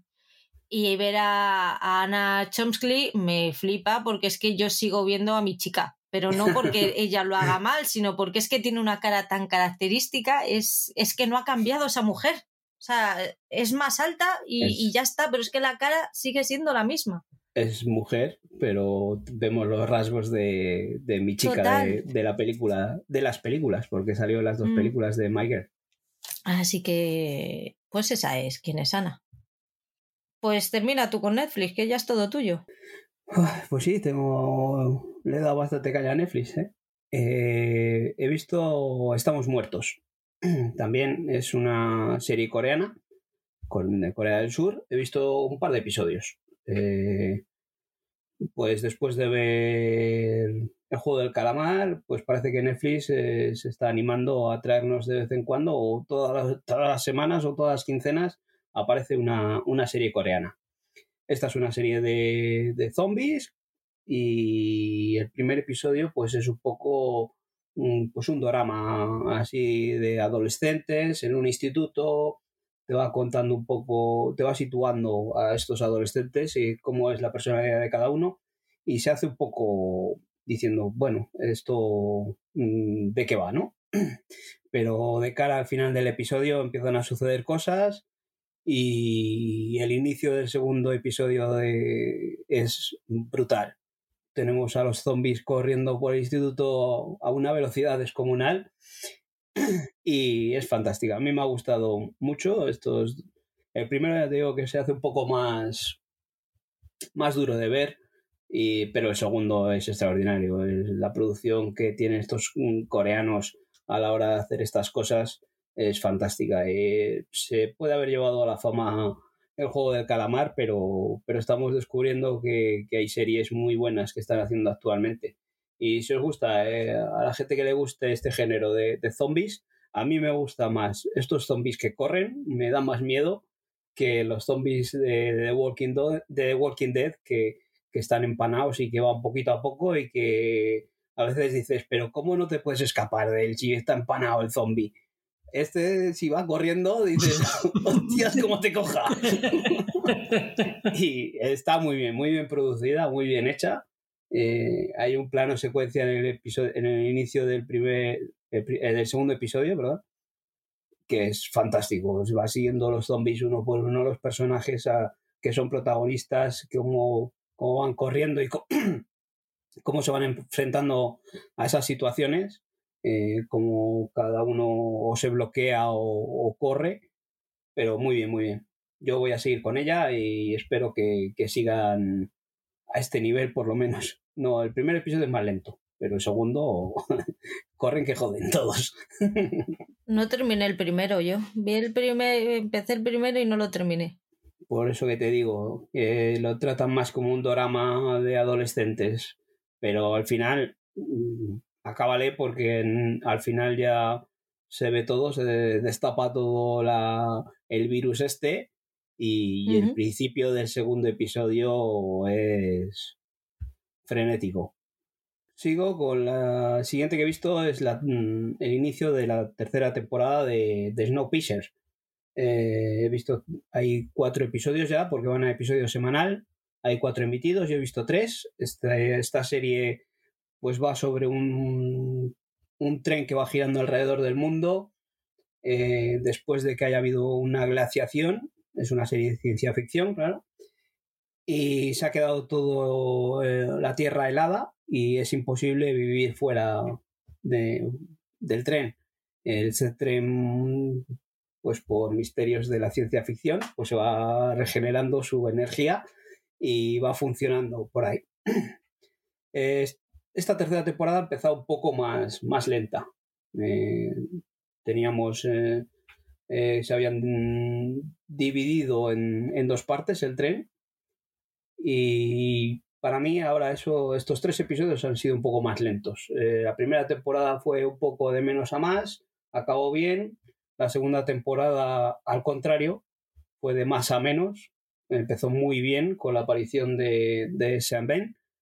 Y en esta tercera temporada, pues estos tres episodios les he visto un poco más lentos. Voy a seguir con ella porque es una serie que no es mala, es entretenida, pero mm, puede costar a la gente entrar en ella, ¿eh? Pero pero a mí me divierte y por eso voy a seguir con ella. Y, y, lo como hemos hablado otras veces, si hay que hablar mal, pues primero mejor verla y, y decir si es buena o si es mala. Y ya la última de la que voy a hablar es de, de Vikingos Valhalla. Es una serie que se estrenará a finales de, mes. Eh, he visto el primer episodio. Mm, es una continuación de, la serie de, Vikings que vimos en su día en el canal Historia. Aquí nos presentan a estos vikingos 100 años después. Eh, son los herederos o los sucesores de, estos mm, vikingos que vimos en la serie. Y aquí nos les encontramos pues que están conviviendo con los ingleses, que están divididos como en dos partes, en los que vikingos que son cristianos y que se han convertido al cristianismo, y los vikingos que, siguen siendo paganos. Y en un Londres en, los que, en el que han, han hecho un poda roja en toda regla. Y, se han cargado unos cuantos vikingos que vivían en Londres. Eh, está bien la serie, está muy bien ambientada, está muy bien logrado ese ambiente de, Vikings. Eh, bueno, yo creo que los propios escenarios ya, ya lo pueden conseguir, pero bueno, la puesta en escena, todo el vestuario y todo está muy bien. ¿Qué he hecho en falta aquí en este primer episodio? He hecho en falta la potencia que tenía Vikings en los primeros episodios. Eh, esas escenas de, batallas en las que la sangre corría y salpicaba y partían cabezas. Eh, aquí Netflix siempre o casi siempre peca de esto, que es un poco más conservadora y no vemos eh, esas escenas de sangre que, que podrían venir de, este tipo de, épocas. Así que seguiré con ella porque mm, tiene buena pinta, por lo menos el primer episodio, pero le falta eso para, seguir el ritmo a Vikings. Eh, la sangre en las batallas, porque hay un par de batallas y tal, pero eso, no, no son tan explícitas como Vikings. Y el sexo. Eh, también aquí, pues eso, en Vikings eh, tenía su dosis de sexo y es lo que vende. sexo, sangre, acción, pues es lo que al final Vikings fue lo que fue arrastrando a, un montón de gente a verla. Aquí, en ese primer episodio, lo he echado en falta. Y siendo Netflix, me, da a mí que, no lo vamos a ver. Así que, pero bueno, en principio ha tenido buen ritmo el primer episodio y seguiré con ella. Buen repasito le has dado a Netflix, ¿eh? Estos días. Vamos con Movistar, que también tenemos un poquito para hablar en Movistar. Eh, te dejo descansar un poquito y hablo de, de los nuevos episodios de Crímenes de Carlos Porta. A partir de ahora van a emitir un caso cada semana. Eh, esta semana han emitido el, el crimen de Permañá. Creo que se pronuncia así, por favor, eh, perdonadme porque no tengo ni idea de catalán en castellano se dice el crimen de Permanger, pero ellos lo pronuncian de otra manera que siempre, eh, siempre, cada vez que lo he oído he dicho, me tengo que acordar de cómo se pronuncia. Bueno, pues soy incapaz. No lo sé. En este caso son dos episodios y cuentan eh, la desaparición de Ana Permanger, eh, de 53 años. Ella desapareció una tarde, iba a, había quedado con su inquilina para ir hacer unas gestiones. El caso es que había quedado con, con su hija pues, de bienes y luego nos vamos a la compra, tal y cual. El caso es que la hija no pudo ir, se fue ella sola y entró en el ascensor del edificio y ya no volvió a salir nunca más. Lo que en un principio parece un que va a ser un caso un poco así insulso y tal, al principio yo decía, uff, pues este no tiene, no tiene tanta chicha como el de la Guardia Urbana. Sí que lo tiene, sí tiene su cosita. Eh, se va mm, relacionando con crímenes anteriores, se van haciendo conexiones así un poco locas y, engancha y al final me me vi los dos episodios del tirón. Solo recordar que Crímenes, como ya he dicho, se van a emitir todas las semanas, empezando por este lunes 21. A partir de esta semana van a ver todas las semanas hasta que se acaben. Que después de The Permanger será el de La Flor, Santaló, Piris, Sanruf, Canamat, Angie y Castel. Que a Castel también serán dos partes. O sea que seguidores del True Crime es nuestro momento. Yo a raíz de esto, pues eh, al hilo de esto, pues cojo el testigo de mi dosis de True Crime y me vi eh, los crímenes de la Guardia Urbana, ¿no? De, esta misma serie que dices tú, ¿no? Eh, he visto tres, son cuatro, me falta el último. Eh, tengo muchas ganas de verlo. estos tres episodios están muy bien producidos, está muy bien llevado, está muy bien explicado. Eh, es un crimen encima que, fue muy famoso, que saltó a los medios de comunicación en su día. Ya en el otro podcast hablaste tú de él. Y, está muy bien, es que te, van explicando las cosas o van surgiendo las cosas y a cada cosa que te van contando vas abriendo más los ojos y diciendo, pero bueno, pero, pero ¿esto qué es? ¿Qué es lo que había aquí? ¿Quiénes son estos personajes? Y bueno, pues deseando ver ese último episodio en el que darán la, solución a, a, este caso o, la solución por lo menos judicial, ¿no? No sé si será la solución correcta.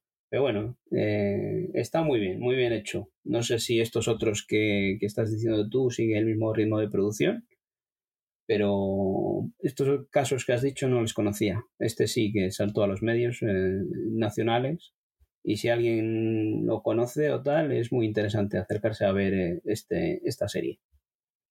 ¿Te vas a animar con ella, Oscar? Eh, no. Así. Claro y conciso. desarrolla tu respuesta. No, porque no tengo no. ¿Pero te llama la atención? ¿Concisa también? No, ya respondo yo por ti.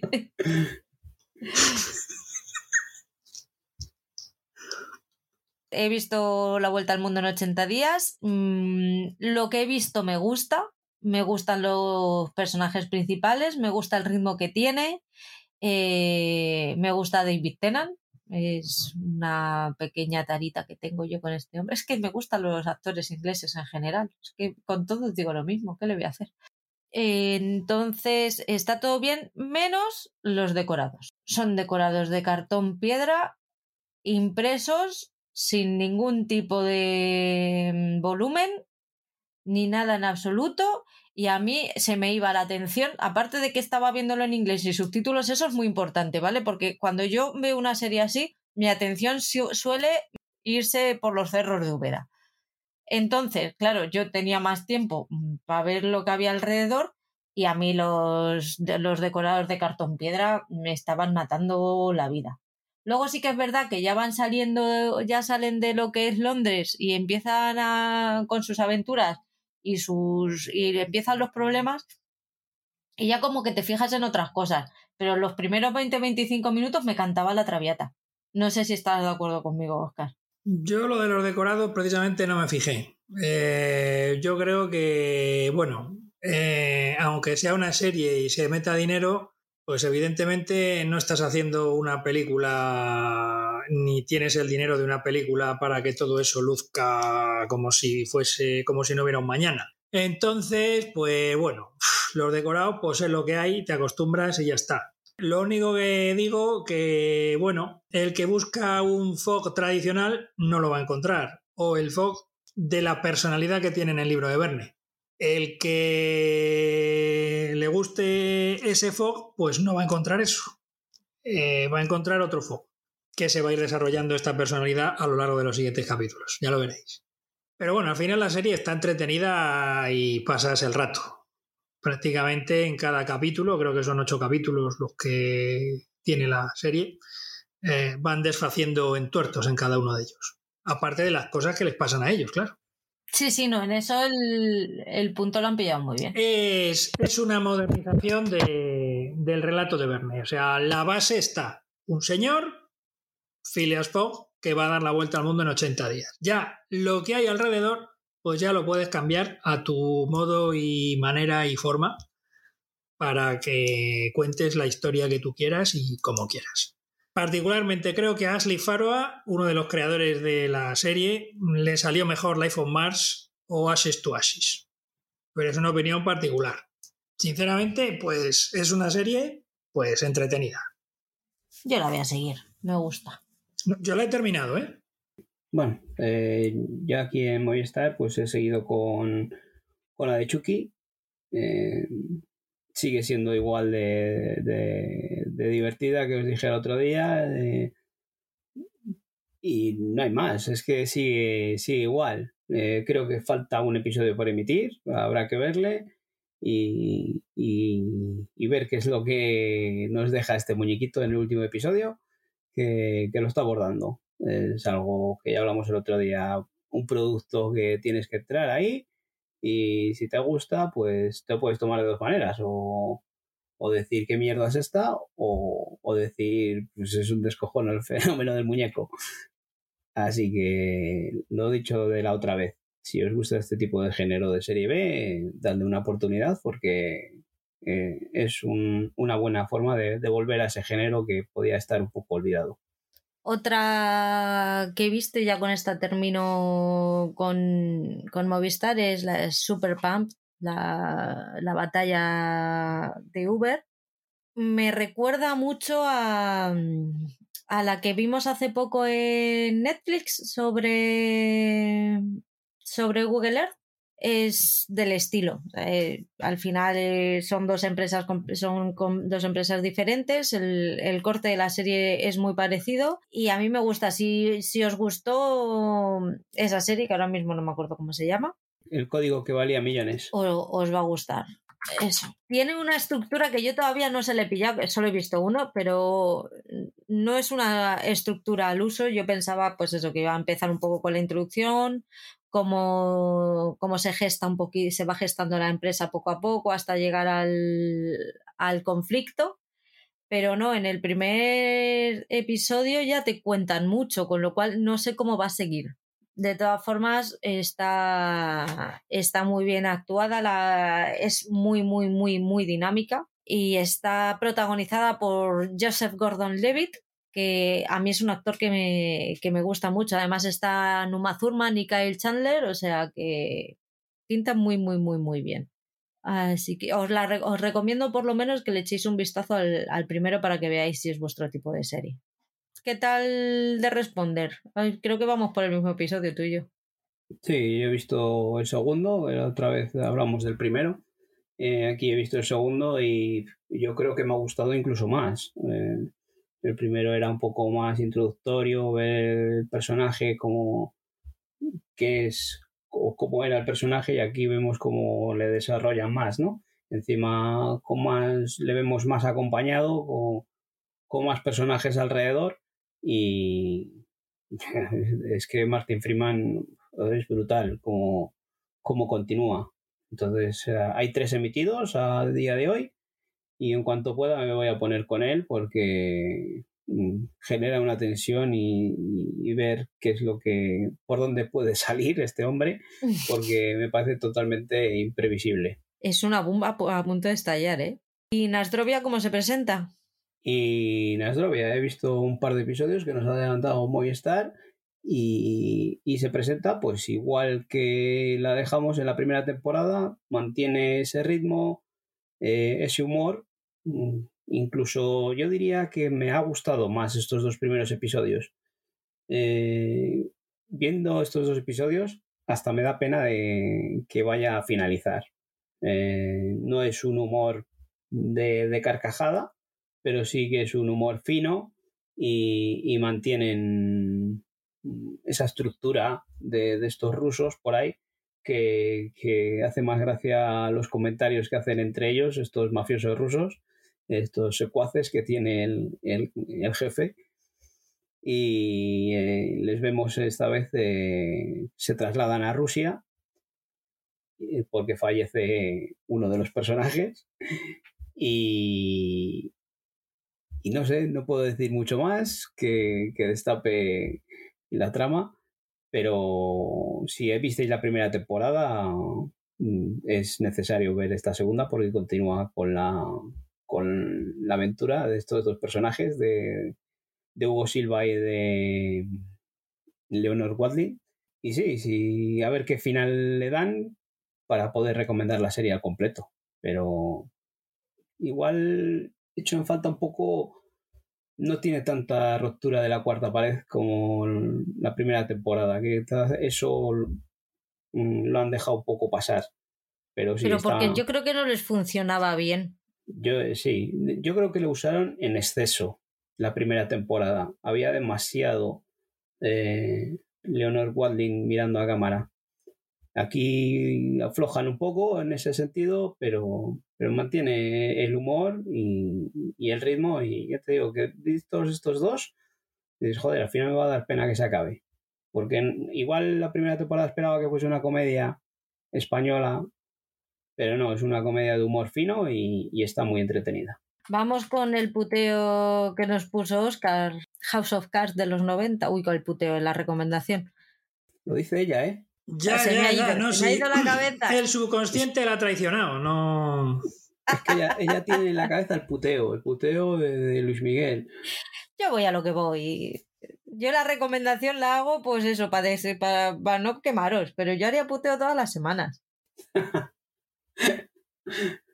Eh, House of Cards.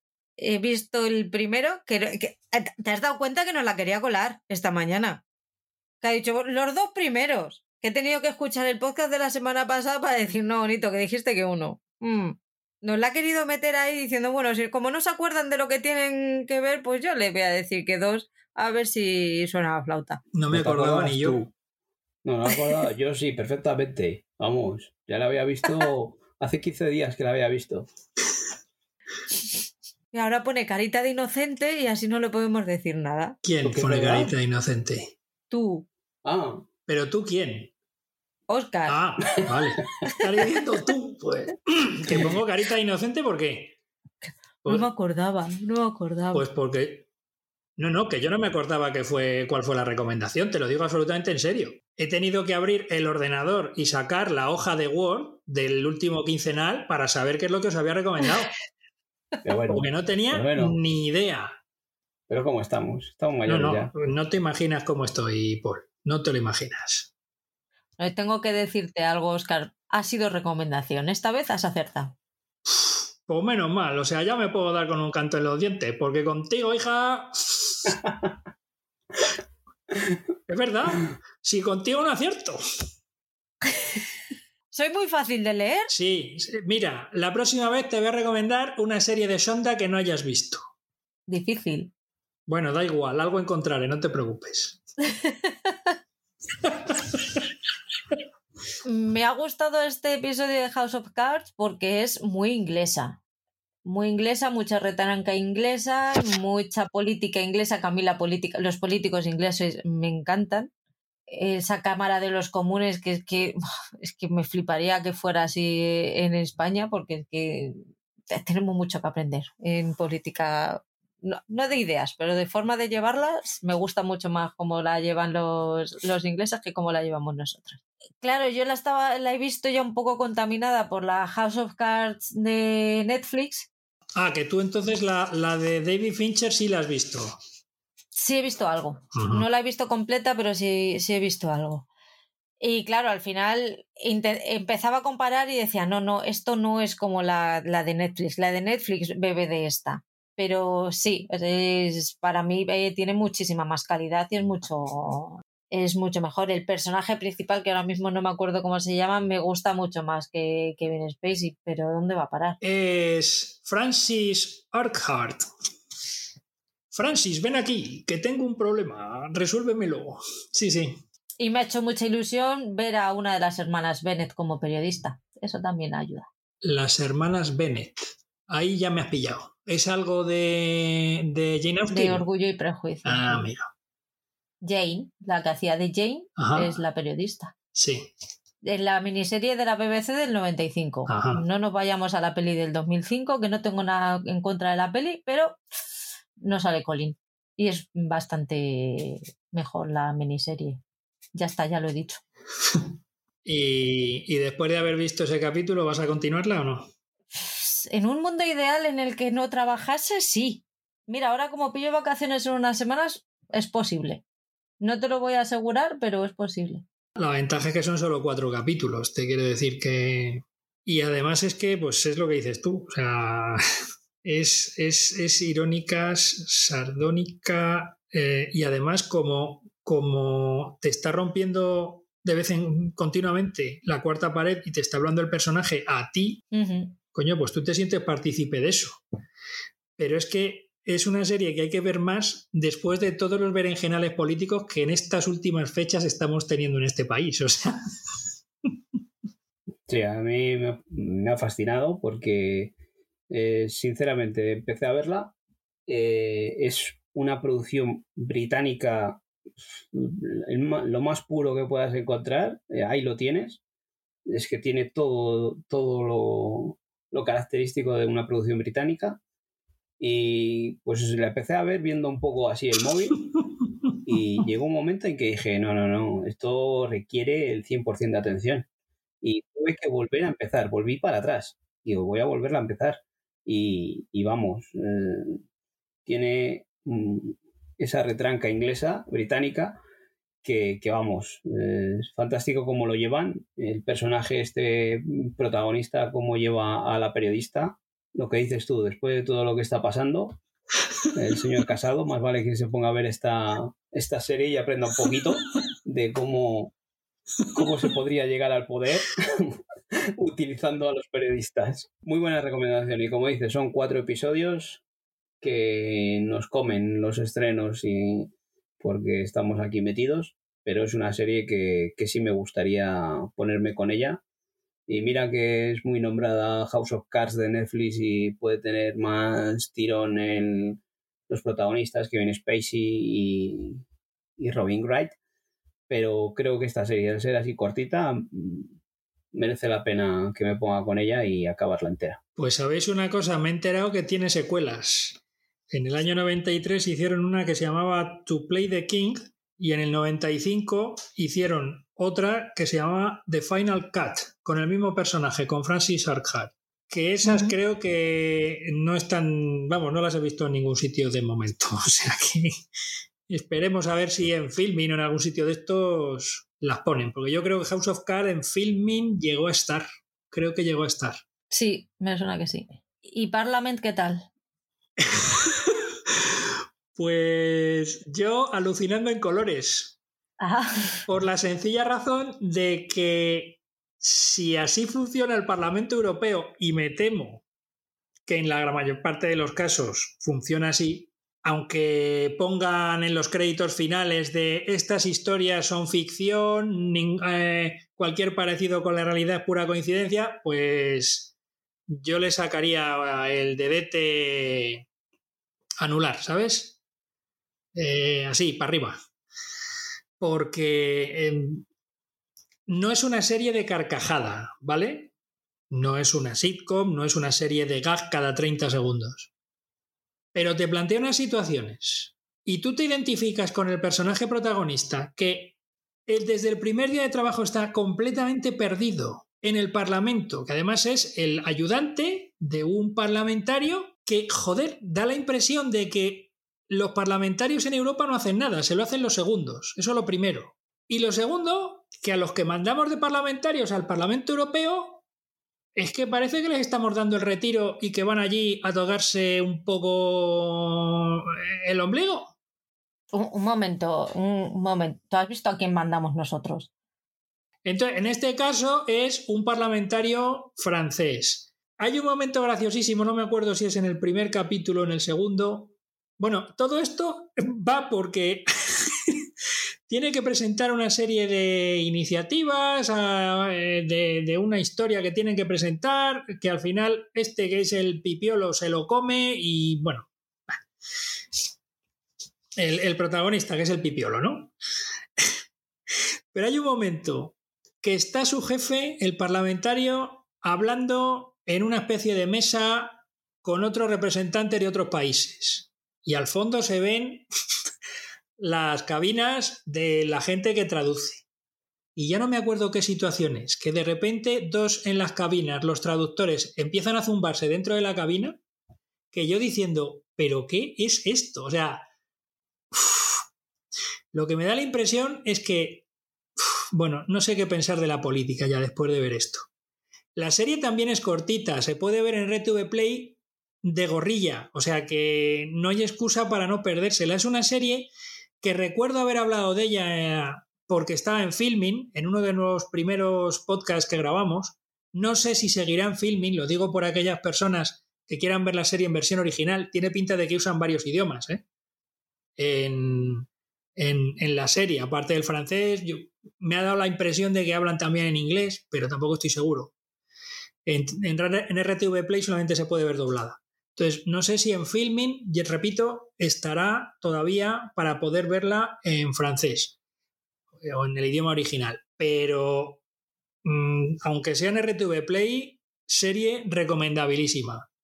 Para reírnos de nuestros políticos y de los políticos allá de los mares. No, no está en filming ya. ¿eh?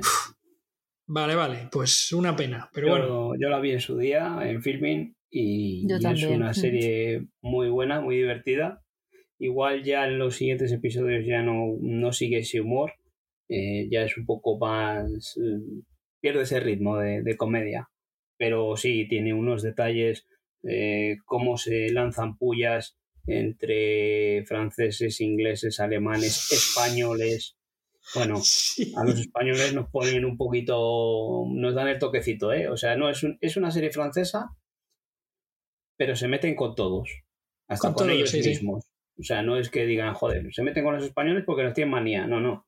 Es que nos sacan el puntito ese de los españoles y los catalanes, que les dice a uno, dice, tú para que, para que discutan, tú diles que los catalanes dicen no sé qué y los españoles dicen que no sé cuál. Sí. Pues ya verás como ellos solo se enredan. Sí. no, y, y, está muy bien también con los, con los ingleses, con los británicos, por el tema del Brexit, la parlamentaria británica, o sea, los dos carteles que tiene en el despacho y yo diciendo, pero claro, luego resulta que te ves a personas como a Johnson o como al Nigel Farage este, que fueron los responsables de, la campaña a favor de la salida del Reino Unido, de la Unión Europea, y dices, pues es que esta tía parece hasta inteligente, la de la serie, digo, o sea...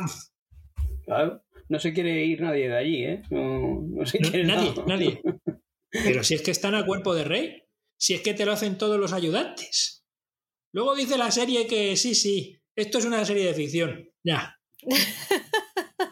Ah, no hay ficción sin realidad. tiene, tiene unos puntos según va avanzando. ¿eh? Hay, hay otro par de puntos, de, sobre todo del personaje este de, de, a quien representa, que le dice: Tienes que estar hablando para alargar el tiempo durante X minutos. Minuto y medio, no, dice, tienes minuto y medio. Tienes minuto y medio. Y empieza. Y empieza, bueno, entre que saludo, saludo a la presidenta, a los secretarios, a no sé qué, a no sé cuánto. Y luego para despedirme me tengo que despedir de no sé quién. empieza, empieza, bueno, con eso ya me he comido un minuto, así que ahora tengo que rellenar los 30 segundos que me faltan. Empieza, cronómetrame. es que yo creo que eso, eso solo dice, dice, tú mientras que saludas y no sé qué, ganas no sé cuánto tiempo. Y luego llega el otro se calla y aguanta la respiración. ¿Y qué hace? Dice, esto es un minuto y medio, ¿cómo va a estar yo tanto, tiempo hablando? Es brutal. Personaje, es brutal. Una, no es eso, no es una comedia estrellante, pero es divertida. Muy recomendable, muy recomendable. Y es cortita. Me parece que los episodios son de 20 30 minutos también. Son capítulos de 25 30, no son más. Paul, Apple. Bueno. After Party. Eh, pues After Party. De After Party he visto tres episodios. Eh, yo creo que la otra vez ya hablamos de que nos habíamos encontrado que después de una fiesta de reunión de alumnos, eh, pues había ocurrido una muerte, ¿no? Había aparecido una persona muerta. Yo he visto tres episodios, he llegado a un musical que mm, me quedé perplejo viendo el episodio, diciendo, pero esto que hace el fulano este aquí cantando, es que no es que cante una canción, es que es todo el episodio, que bueno, el episodio son de 20 minutos, tampoco media hora, pero todo el episodio cantando. Y yo diciendo, no, no puede ser, pero eh, venga, voy a darla de paso esta canción y tal. Pero es que sigue, sigue cantando todo el episodio. Y cuando acabé dije, eh, ver el siguiente episodio y dije, mm, me lo voy a pensar. es como lo de Netflix que te decía, ¿quiere continuar? ¿Estás seguro? No, quítame. Siguiente episodio. Me encantan las conversaciones de Paul con las plataformas. Nos llevamos bien. podría haber dicho que me podía haber preguntado a Apple, ¿estás seguro que quieres seguir?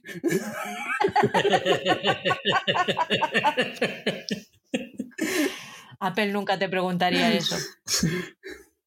Pero bueno, no sé. Eh, en principio me había bajado de, la serie.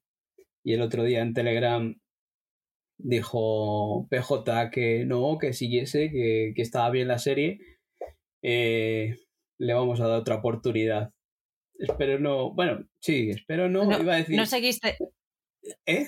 Dime. No seguiste leyendo después de eso. Sí, sí, que seguí, que me dijo, no, insensato. Ah, Pero bueno. Eh, Yo he visto ahora uno de animación, el último. A tomar por culo.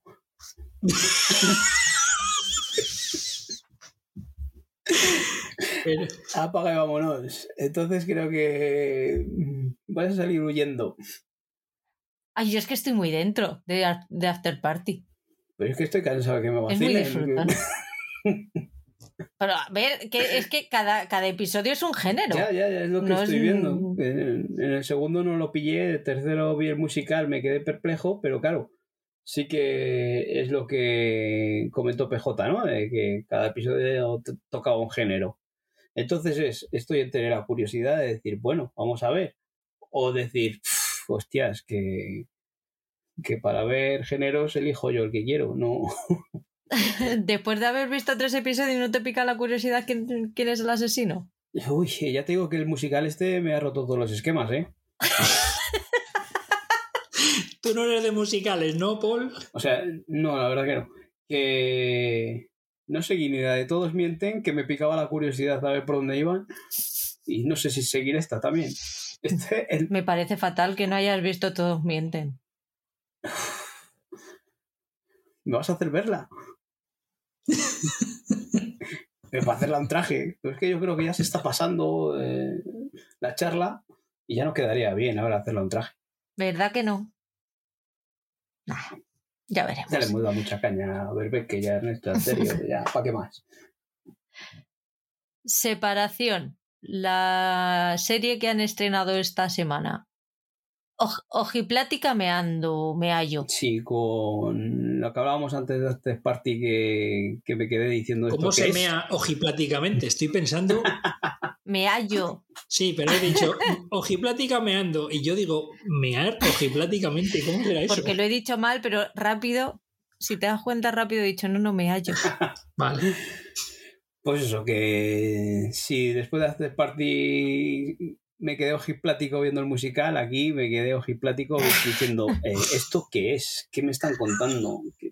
Eh, pero en, otro sentido. En este primer episodio solo he visto uno, hay tres yo creo. He visto uno, está, dos.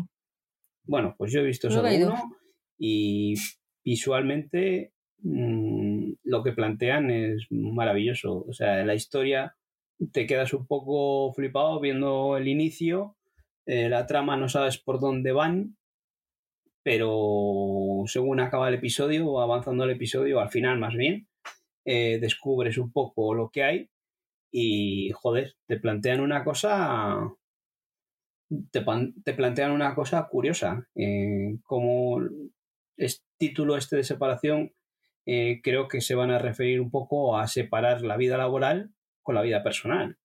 O sea, eh, ¿no, Patri? ¿Tú has visto alguno? Sí, pero hasta el punto de que mientras estás en el trabajo no recuerdas nada de lo que pasa en tu vida personal y cuando sales de trabajo no recuerdas nada de lo que pasa durante tu jornada laboral.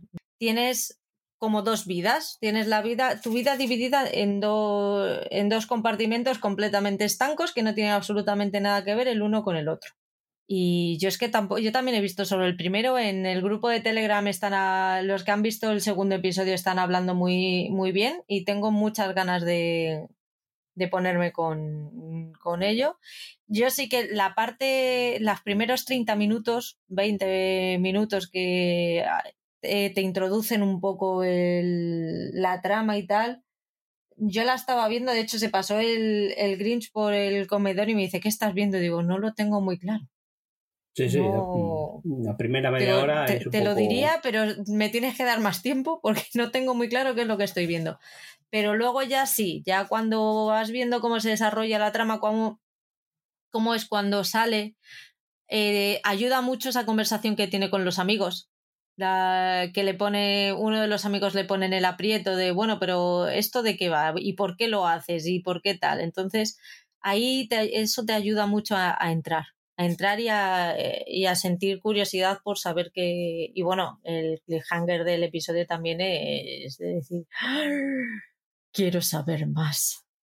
Está muy bien. Está dirigida por Ben Stiller, que pues le conocemos de, de comedias, ¿no? Chorras como mm, Zolander, ¿no? Estas cosas.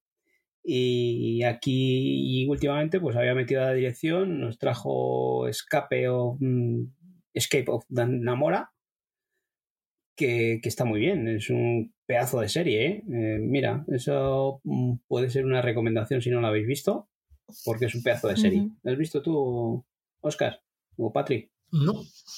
¿Patrick? Yo he visto, yo la empecé y la tengo que terminar. Pues Oscar, vete apuntando a la que va a ir de recomendación algún día. Vale. no la veas, joder. vale. Que, que, eso, que la dirección es. Eh, este primer episodio es fantástica. Visualmente te lleva por unos pasillos, eh, unas imágenes eh, en dron o unas imágenes en picado que, te quedas un poco flipado de, en el aspecto visual. Y sí, yo quiero seguir viendo qué es lo que nos cuentan de esto, de esta distopía o de esta fantasía. Está muy. Eh, vamos, este primer episodio, mm, la primera media hora desconcierta, pero luego te va aclarando las cosas y, y bien, bien. Eh, vemos por ahí a John Turturro, por ejemplo. Eh, los otros protagonistas no son. No, no les tenía yo en la lista. pero, pero John Turturro está por ahí que, que pinta bien. Y, y eso, ella, ella me, ha, gustado mucho en, el aspecto visual, no sé, me llama mucho la atención esa ropa que lleva, el color del pelo. Es que, no sé, visualmente me ha llamado mucho la atención. Y, la verdad que, el, el, Ben Stiller este me sorprendió en Escape of Dan Namora y en esta pues lleva el mismo camino. ¿Qué te está pareciendo sospechosos? Eh, pues eh, me está gustando mucho. Mm, eh, ya hablamos la otra vez de, ella. Eh, se me parece mucho a, a The Capture, que te va llevando por sitios mm, que mm, te plantean como un doble juego. No sabes si es verdad o no es verdad lo que te están contando. Entonces em, me está gustando muchísimo. Estoy muy enganchado a la serie porque el planteamiento está muy bien porque ves a estos personajes sospechosos que ya lo hablamos el otro día, de que habían secuestrado al hijo de una magnate o, una, eh, puede ser embajadora de, de, Estados Unidos. Bueno. Es un pez gordo, creo que es empresaria. o sí, no, algo de diplomático. Sí, algo diplomática en Estados Unidos y, y, los sospechosos estos les encontramos en, en Londres eh, no tienen nada que ver en principio entre ellos, pero según vamos, uh, nos les van presentando a los personajes, pues tienen un algo, como que esconden algo, pero claro, yo creo que es un poco de trampa, alguno de ellos sí que estará metido o estarán metidos de, alguna manera, pero creo que están jugando con nosotros. Y, al final pues nos darán esos giritos que, que vimos en The Capture y que tanto nos gustó esa serie. Me gusta mucho. Yo he visto tres. Son cinco y ya está el cuatro disponible. Eh, pero me encanta que tú ves el póster y ves a Uma Thurman ahí diciendo, voy a disfrutar de Uma Thurman lo más grande. Mm, Qué ganas tengo de ver a Uma Thurman en la tele otra vez. ¿Qué puedo haberla visto? Mm, ¿Minuto y medio en los tres episodios? Sí, eh, nos van a hacer un Sun Nail en, en Invasión. Otra vez Apple. Ha vuelto a jugar con nosotros poniéndonos a un actor en primera línea no apareciendo o apareciendo lo justo. Pero luego te da cositas como separación y los quieres otra vez. Pero no me engañes. Mm, O sea, sí, la serie es buena. Pero no me engañes. A ver, si engañarte no te está engañando. Uma Thurman sale poco, pero sale. Sí, pero no me puedes decir que está protagonizada por Uma Thurman o en el cartel, mm, como en Invasión, ponerme a Sam Neill y que luego aparezca Paul con la participación, estrella invitada, como hacían en las series de los 90. No sé, plantearlo de otra Es que manera. lo de protagonizado por es muy subjetivo, Paul. No, no estás en el lenguaje del siglo XXI. Será eso. Pero eso. Y les da pelo, otra vez no vais a engañar. Igual nos sorprende y en los dos últimos episodios es la protagonista total. Sale, sale en todas las secuencias. Saca la katana. Posible. y el mono En amarillo. plan, ¿Qué te está pareciendo Express? Bueno, eh, quería meter Express porque se está llevando unos palitos eh, increíbles. Express es la primera producción de Starplay, eh, de Starplay en, en España. Y pues eh, la serie es mala. Vale, sí, bien. Pero es una producción española que hemos alabado en otras producciones americanas. Es una serie de ficción que, que nos traen algo pues que es inverosímil, pero es una serie de acción en la que está hecha para disfrutar si- sin más. No tiene por qué ser creíble que, que haya eh, secuestros express en España. Eh, en Estados Unidos supongo que tampoco les haya todos los días, pero nos plantean cosas o cosas que vemos en las series americanas que sucedan todos los días. No hay superhéroes todos los días por ahí, ¿no? Eh, con invasiones alienígenas.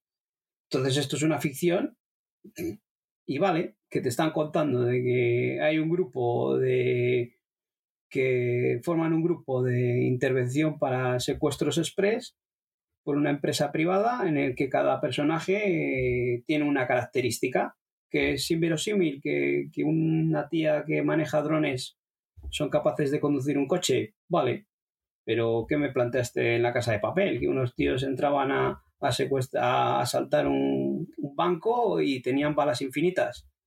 Pues calla y disfruta y no sé, vamos, es lo que me ha parecido. Se está llevando muchos palos porque, bueno, las interpretaciones no son nada buenas. Pero joder, creo que está bien producida para darle los palos que se está llevando. A ver, por ser española, pues cebaos que vamos allí. Ya cuando nos plantean cosas que no son creíbles, que, que es inverosímil, joder, ¿cómo nos plantean aquí a esto que no hay secuestros express en España? Vale, pero si es una ficción, es una serie. Te plantean un proce- procedimental que cada capítulo o cada episodio es un caso y ya está. Disfruta de la serie y de una producción hecha al estilo americano en España. Es mi punto de vista. Yo me lo paso bien. La veo cuando eso, cuando me apetece desconectar el cerebro, la veo y me lo paso bien. Sí que hay cosas que, hostia, cuesta mucho. Pero nos tenemos que creer El- lo que plantean en Sky Rojo y alabar a Sky Rojo porque es de Netflix y la ve todo el mundo y joder, pues unas prostitutas escapando de, de su de su proseneta, ¿eso lo vemos todos los días en la calle? No, pues es una ficción. Pegan tiros y disparan y vale, y aquí pues eso, pues, pues una que es ciega y oye, no sé, que, Yo estoy de acuerdo contigo. pues eso, que, que son series que hay que diferenciar cuando vemos una serie que está hecha para disfrutar y para ponértela y no darla más vueltas, que lo vemos en las producciones americanas y nos divertimos y las alabamos y aquí pues las damos palos. Que sí, que, que Amagi Ci- Cibantos no ha sido gran actriz nunca, que la vimos en Vis a Vis y bueno, tiene un problema con las camisetas, vale, pero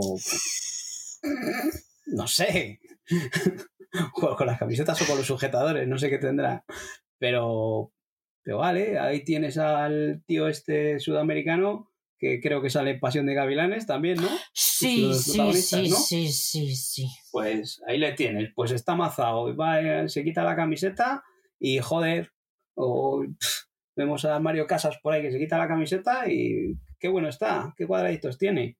Y aquí vemos a esta señora saludando, pues, pues, pues ya está, que, que son series para disfrutar, que no otra cosa es que venga Menábar a decirme que ha hecho la mejor serie del mundo y me traiga la castaña. Eso te ha dolido, ¿eh? Te ha dolido. Es que, no, es que Amenábar no dijo eso, pero bueno. La super, bueno, lo dijo Movistar, que traía una superproducción. Dijo que se había gastado la pasta, pero no dijo en qué. En el chale de Amenábar. Cada uno es su dinero y cada uno se lo gasta en lo que le da la gana. Ellos dijeron que se habían gastado la pasta, no que tú lo fueras a ver. ¿Ya está? Oscar, ¿qué tal tu, tu recomendación, Manhunt? De, de filming, te refieres, ¿no? Bueno, eh, pues la recomendación era ver. Uno o dos episodios. Que era uno o dos episodios de cualquiera de las dos series que había, ¿no? Pues al final me terminé viendo las dos. De hecho, empecé por The Night Stalker, que es la segunda, la del 2021, o finales del 20, antes que por la original Manhunt, ¿no? Eh, digamos que están las dos series basadas en las vivencias y experiencias de un policía de la Policía Metropolitana londinense. Eh, es decir, que están, están, inspiradas las dos series en hechos reales. Eh, cada una de las dos eh, cuentan, bueno, cuenta un caso diferente. Y fíjate lo que son las cosas. Vi primero la segunda parte de Night Stalker y me gustó mucho más que la primera temporada, ¿no? La de Manhunt a secas. Tal vez porque Manhunt, o sea, y Manhunt me gustó mucho también, ¿eh? Cuidado. Pero que si me das a elegir entre las dos, me quedo con la segunda. Eh, porque mm, en la primera, no sé si para intentar hacer o para ver que, el personaje principal mm, no es un robot, pues está metido el conflicto con, su pareja, su obsesión por los casos llega al extremo pues, de, de olvidarse del cumpleaños de su hija ese tipo de cosas que aparecen en esa primer Manhunt, en el segundo no aparecen, en el segundo van a saco, a saco al caso. Y, y, es lo que me gustó, me gustó mucho, mucho, mucho. Ya digo que me quedo más con la segunda parte que con la primera. El policía está interpretado por Martin Clunes, que es un actor británico pues, muy solvente y, y muy televisivo también. Es un hombre que ha hecho mucho trabajo en televisión de hecho, si no recuerdo mal, es el Doctor Mateo británico. Eh, ahora mismo no me acuerdo cómo se llama la serie, cómo se llamaba la serie que hacía. Doctor Martin. Doctor Martin, efectivamente. Pero, pero vamos, eh, está estupendo. Recomiendo la serie verla en versión original. Y una recomendación que yo, vamos, que, que corroboro, que reitero y que además me sumo a, que el resto de la gente que nos esté escuchando, que no lo haya visto, que si tiene oportunidad que la vea. Pero las dos temporadas, ¿eh? Porque son extraordinarias las dos. Y además que no, no se paran con planos raros, con ópticas raras, con músicas chorras, con planos innecesarios desde drones, de coches que van por la carreterita, por bosques, no. Van a lo que van. Personajes bien perfilados eh, y bien interpretados. Y una historia que atrae, porque mm, estamos acostumbrados a la ficción en, la, en el género policiaco, pero aquí se ve que a veces el trabajo policial es trabajo de hormiguitas, ¿eh? de ir poquito a poco escarbando y de y trabajo duro de, ir investigando y sacando nombres y, y descartando nombres de una lista interminable. Así que muy bien por este Manhunt, tanto esa primera temporada como la, la segunda. Muy de acuerdo contigo. Furia, hemos visto los dos los dos primeros episodios. ¿Qué te ha parecido a ti? Eh, yo la vi porque comentaste en Telegram que te habías puesto con ella, no la recomendabas. Pues me puse con ella. Eh, es una serie eh, danesa que nos cuenta un poco cómo se va desarrollando en un pequeño pueblo el sentimiento ultraderechista, ¿no? En, en esa ciudad. En principio, el, comienzo de la serie nos pone un poco en situación, ¿no? De cómo, cómo va evolucionando eh, la política en, el mundo. Y aquí nos, lo extrapolan a este pequeño pueblo, a esta pequeña ciudad de, Dinamarca, en el que van surgiendo estos movimientos ultraderechistas. Eh, aparece por allí un, policía o un ex policía que tiene un pasado y tratarán de resolver eh, primero, bueno, eh, tratarán de resolver pues todo lo que se está cociendo allí, eh, tanto en el pueblo como en internet, que sospechan que va a haber un, un atentado de, de, esta, de esta sección ultraderechista. Eh, ¿Está bien? Eh, sí, sí que está bien, está muy bien los dos primeros episodios. Ahora nos plantean alguna situación también un poco que dices, joder, ¿a qué viene esto? Pero bien. Los dos primeros episodios están bien. Hemos hablado antes de, los paisajes que ya de por sí dan un aspecto visual a, la serie que, que gusta pero vamos a darle un poco de tiempo porque lo que desarrollan pues pinta bien, pero hay cositas que si esto lo que hablábamos antes sucediese en una serie española, tras, tras. Pero bueno, aquí de momento vamos a dar la oportunidad y luego si la vemos entera y hay que darla palos, pues la daremos palos, ¿eh? A mí me gusta también un poco por, por las conexiones que está haciendo, sobre todo al final de, de este segundo episodio, porque también si os interesa el tema y tal, hay una serie que también está en filming, creo que sigue en filming, que se llama 22 de julio, que está muy bien, va sobre los atentados del pavo este que mató a 77 personas en el camping y en el centro de Oslo y tal, y que fue súper fue súper eh, super sonado en el 2012. Y yo por esa conexión, a mí sí que me gusta. Aparte, yo soy, a mí sí me gustan las, las series nórdicas. Esta tiene todos los, todos los ingredientes. Son supremacistas blancos que mm, quieren atentar. Hay atentados, hay muertos. Hay policías que no sabes de que, que ocultan algo y no tienes muy claro si es algo oscuro o no lo es. Para mí es que lo tiene todo sí que es, es, lenta, no es un ritmo trepidante como puede ser. Esto mismo tratado en Estados Unidos se trataría de manera completamente diferente. Pero bueno, tiene su trama también policial fuera del, del policía raruno este que ha, llegado al pueblo. Tiene una investigación eh, policial de fondo que también parece bastante interesante. Yo, para ser un, una serie nórdica, tampoco la he visto excesivamente lenta, ¿eh? Yo, el ritmo creo que está bien, porque en el primer episodio, por ejemplo, queman trama rápidamente. Sí, pero que a lo que me refiero es que esto en Estados Unidos te lo hacen un thriller de pa, pa, pa, pa, persecución, mm, pelea, tiros, mm, atentados, bombas y en 10 minutos te dejan ojiplático, pero aquí no, aquí se toman su tiempo, entre comillas.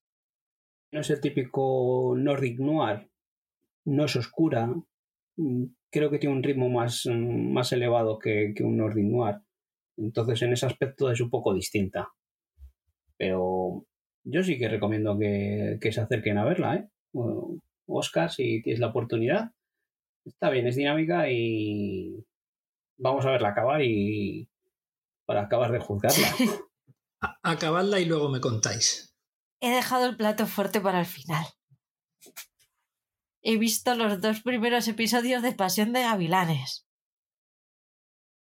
No esperaba otra cosa. Observen ustedes eh, la, el entusiasmo con el cual Paul y yo hemos recibido la noticia. Ojipláticos estáis. Meando.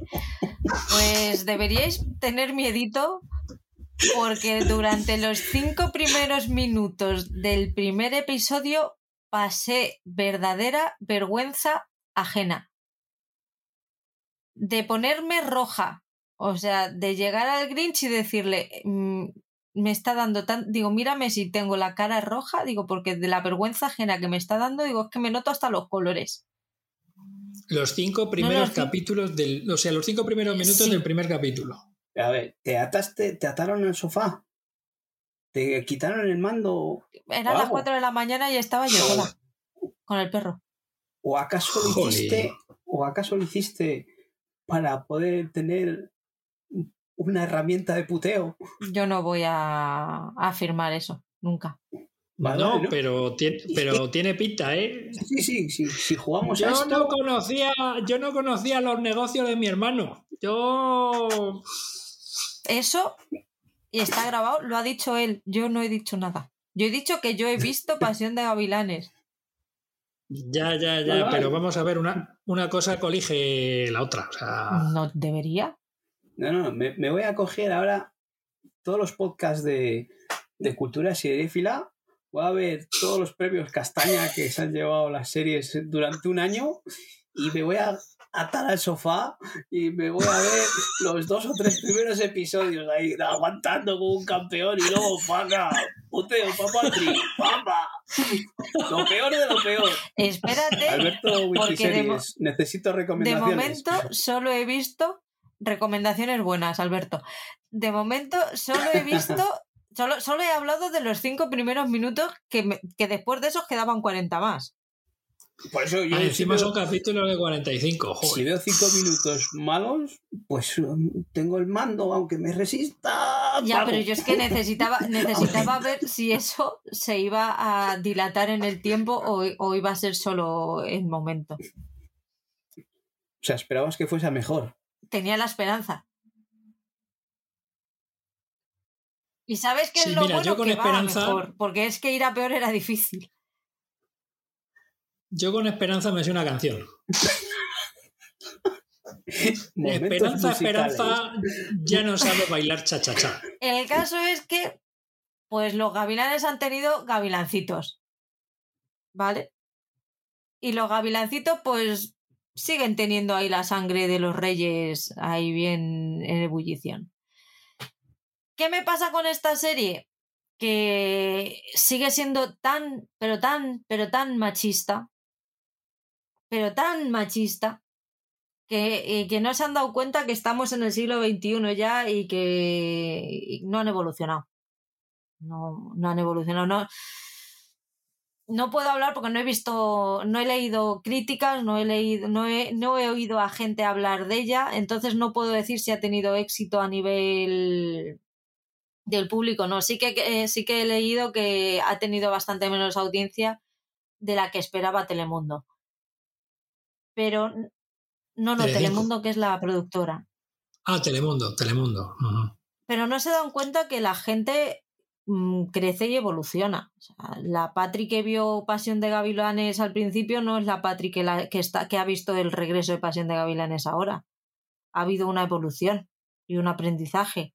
Entonces está muy bien que Juan Reyes siga siendo Juan Reyes y que tenga la esencia de Juan Reyes, pero no puede ser el Juan Reyes de hace 20 años, porque han pasado 20 años, has tenido tres hijos, tronco, algo, algo habrás aprendido de la vida. O sea, que te parece mucho más moderna, por ejemplo, Café con aroma de mujer. A ver, es que las telenovelas son lo que son. Pero es que, al, sobre todo al tener tanta repercusión mundial, porque al, fin, al final tú estabas haciendo esa serie y esa serie no la estabas haciendo solo para el público latinoamericano. Sabías que en España la ibas a vender y no es la misma cultura. Y que es que me, me cuesta mucho, o sea, el papel de la mujer porque el, el tío este, el, Juan puede ser un bruto y vale, pues es un bruto, punto. Pero no puedes tratar a la mujer como si, sea, como si fuera un objeto. Tú mandas y ella obedece, pero vamos a ver, señora, que no obedezca, que obedece si, si estás en, de acuerdo con él y si no le mandas a tomar viento, pero porque sea tu marido no tienes que hacer lo que él te diga. O porque sea tu pareja, eh, mm, que no. A mí es que esas reacciones machistas me, me hierve la sangre. Y es todo, o sea, el, el, personaje de Norma Elizondo, que ahora no me acuerdo cómo es la, cómo se llama la, la actriz, Dana García me parece, es completamente un personaje sumiso, absoluta al, al marido. Pero vamos a ver, que es que tú no eras así antes. Es que si, si ese personaje hubiera sido sumiso al principio, dices, bueno, lo, me cuesta, pero puedo llegar a entenderlo. Pero es que esa, esa chica no, no era sumisa. ¿Por qué ahora eres sumisa con tu marido? Por no, hablar, por no hablar del nuevo romance, porque el nuevo romance a mí ya es que me, me, rompió todos los esquemas. Bueno, es que lo del, nuevo romance, lo del nuevo romance no tiene nombre. No tiene nombre. No habrá personajes. No habrá personajes. Y tiene que ver con el, con el de Express. Que, que tienen ahí pues, Está totalmente airada, Paul. No sé qué decir al respecto. Yo pensaba que este momento del podcast iba a ser un momento de chanza, de risas, de holgorio y. sí, fuera de eso nos podemos reír todo lo que queráis, pero ostras, es que es muy casposo. Vale, pues llevándolo por el, tema serio, pues eh, confío, cruzo los dedos porque esta serie pues no tenga éxito y al igual que tú has evolucionado en el mundo de las series, eh, las personas o el potencial de público al que va destinado esta serie se dé cuenta de estas cosas que estás diciendo y la manden a tomar por el culo. Lo que sí, no os lo, no os lo voy a poner como puteo, pero ved los, los, primeros cinco minutos. Aunque solo sea para comentarlo entre, entre nosotros en el grupo de Telegram o entre nosotros, pero yo necesito compartir esto con alguien que lo haya visto y que, y, y, sacármelo. No te preocupes que Patricia seguro sacármelo, que de, sacármelo de dentro sin público y sin que me puedan masacrar por ello. ¿Y esto dónde se puede ver una vez que ya se ha emitido? ¿En mi Tele Plus? En mi Tele Plus. ¿Pagando? En mi Tele Plus. La cuota anual. Tre... ¿O gratuito? No, no, no. Si tú pagas la cuota anual. O sea... Pagando, como dice Oscar, el dedo anular. Desde el cariño, los cojones. No veo ni.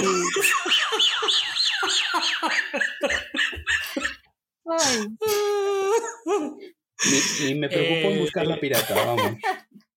Totalmente, totalmente de acuerdo. A ver, vamos a ver. Si está en mi tele y se ha emitido ya, en abierto, que por cierto, no me he preocupado de mirar las cifras de audiencia de ese día, a ver qué tal fue de el segundo episodio fue líder de audiencia, pero el primero no.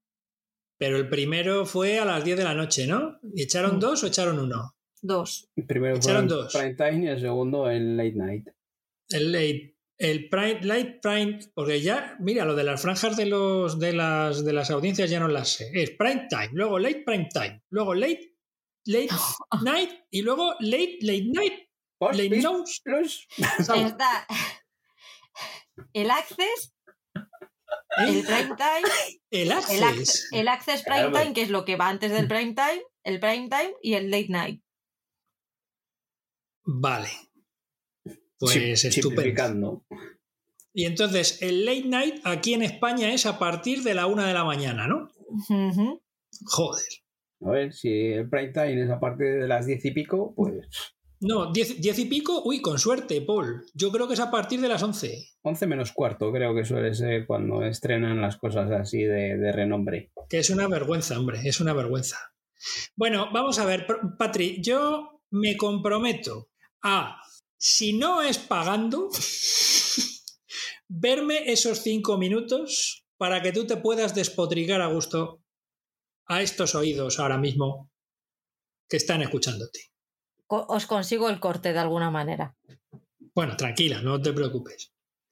Yo, yo me comprometo. tran- tranquila, si no hay estoy. disponible gratis, veo esos cinco. Lo subo a 10 minutos. No, yo a 10 No, minutos no, ya no. no. llego. A 10 No. minutos ya no llego. Pero los 5, los 5 sí. Que veo, que veo a Patrick está como. Mira, ¿no ves, que, no, no ves que se está guardando cosas dentro? O sea, está como. Te puede acompañar a mí esos 10 minutos eh, en los ratos que yo te digo, ¿vale?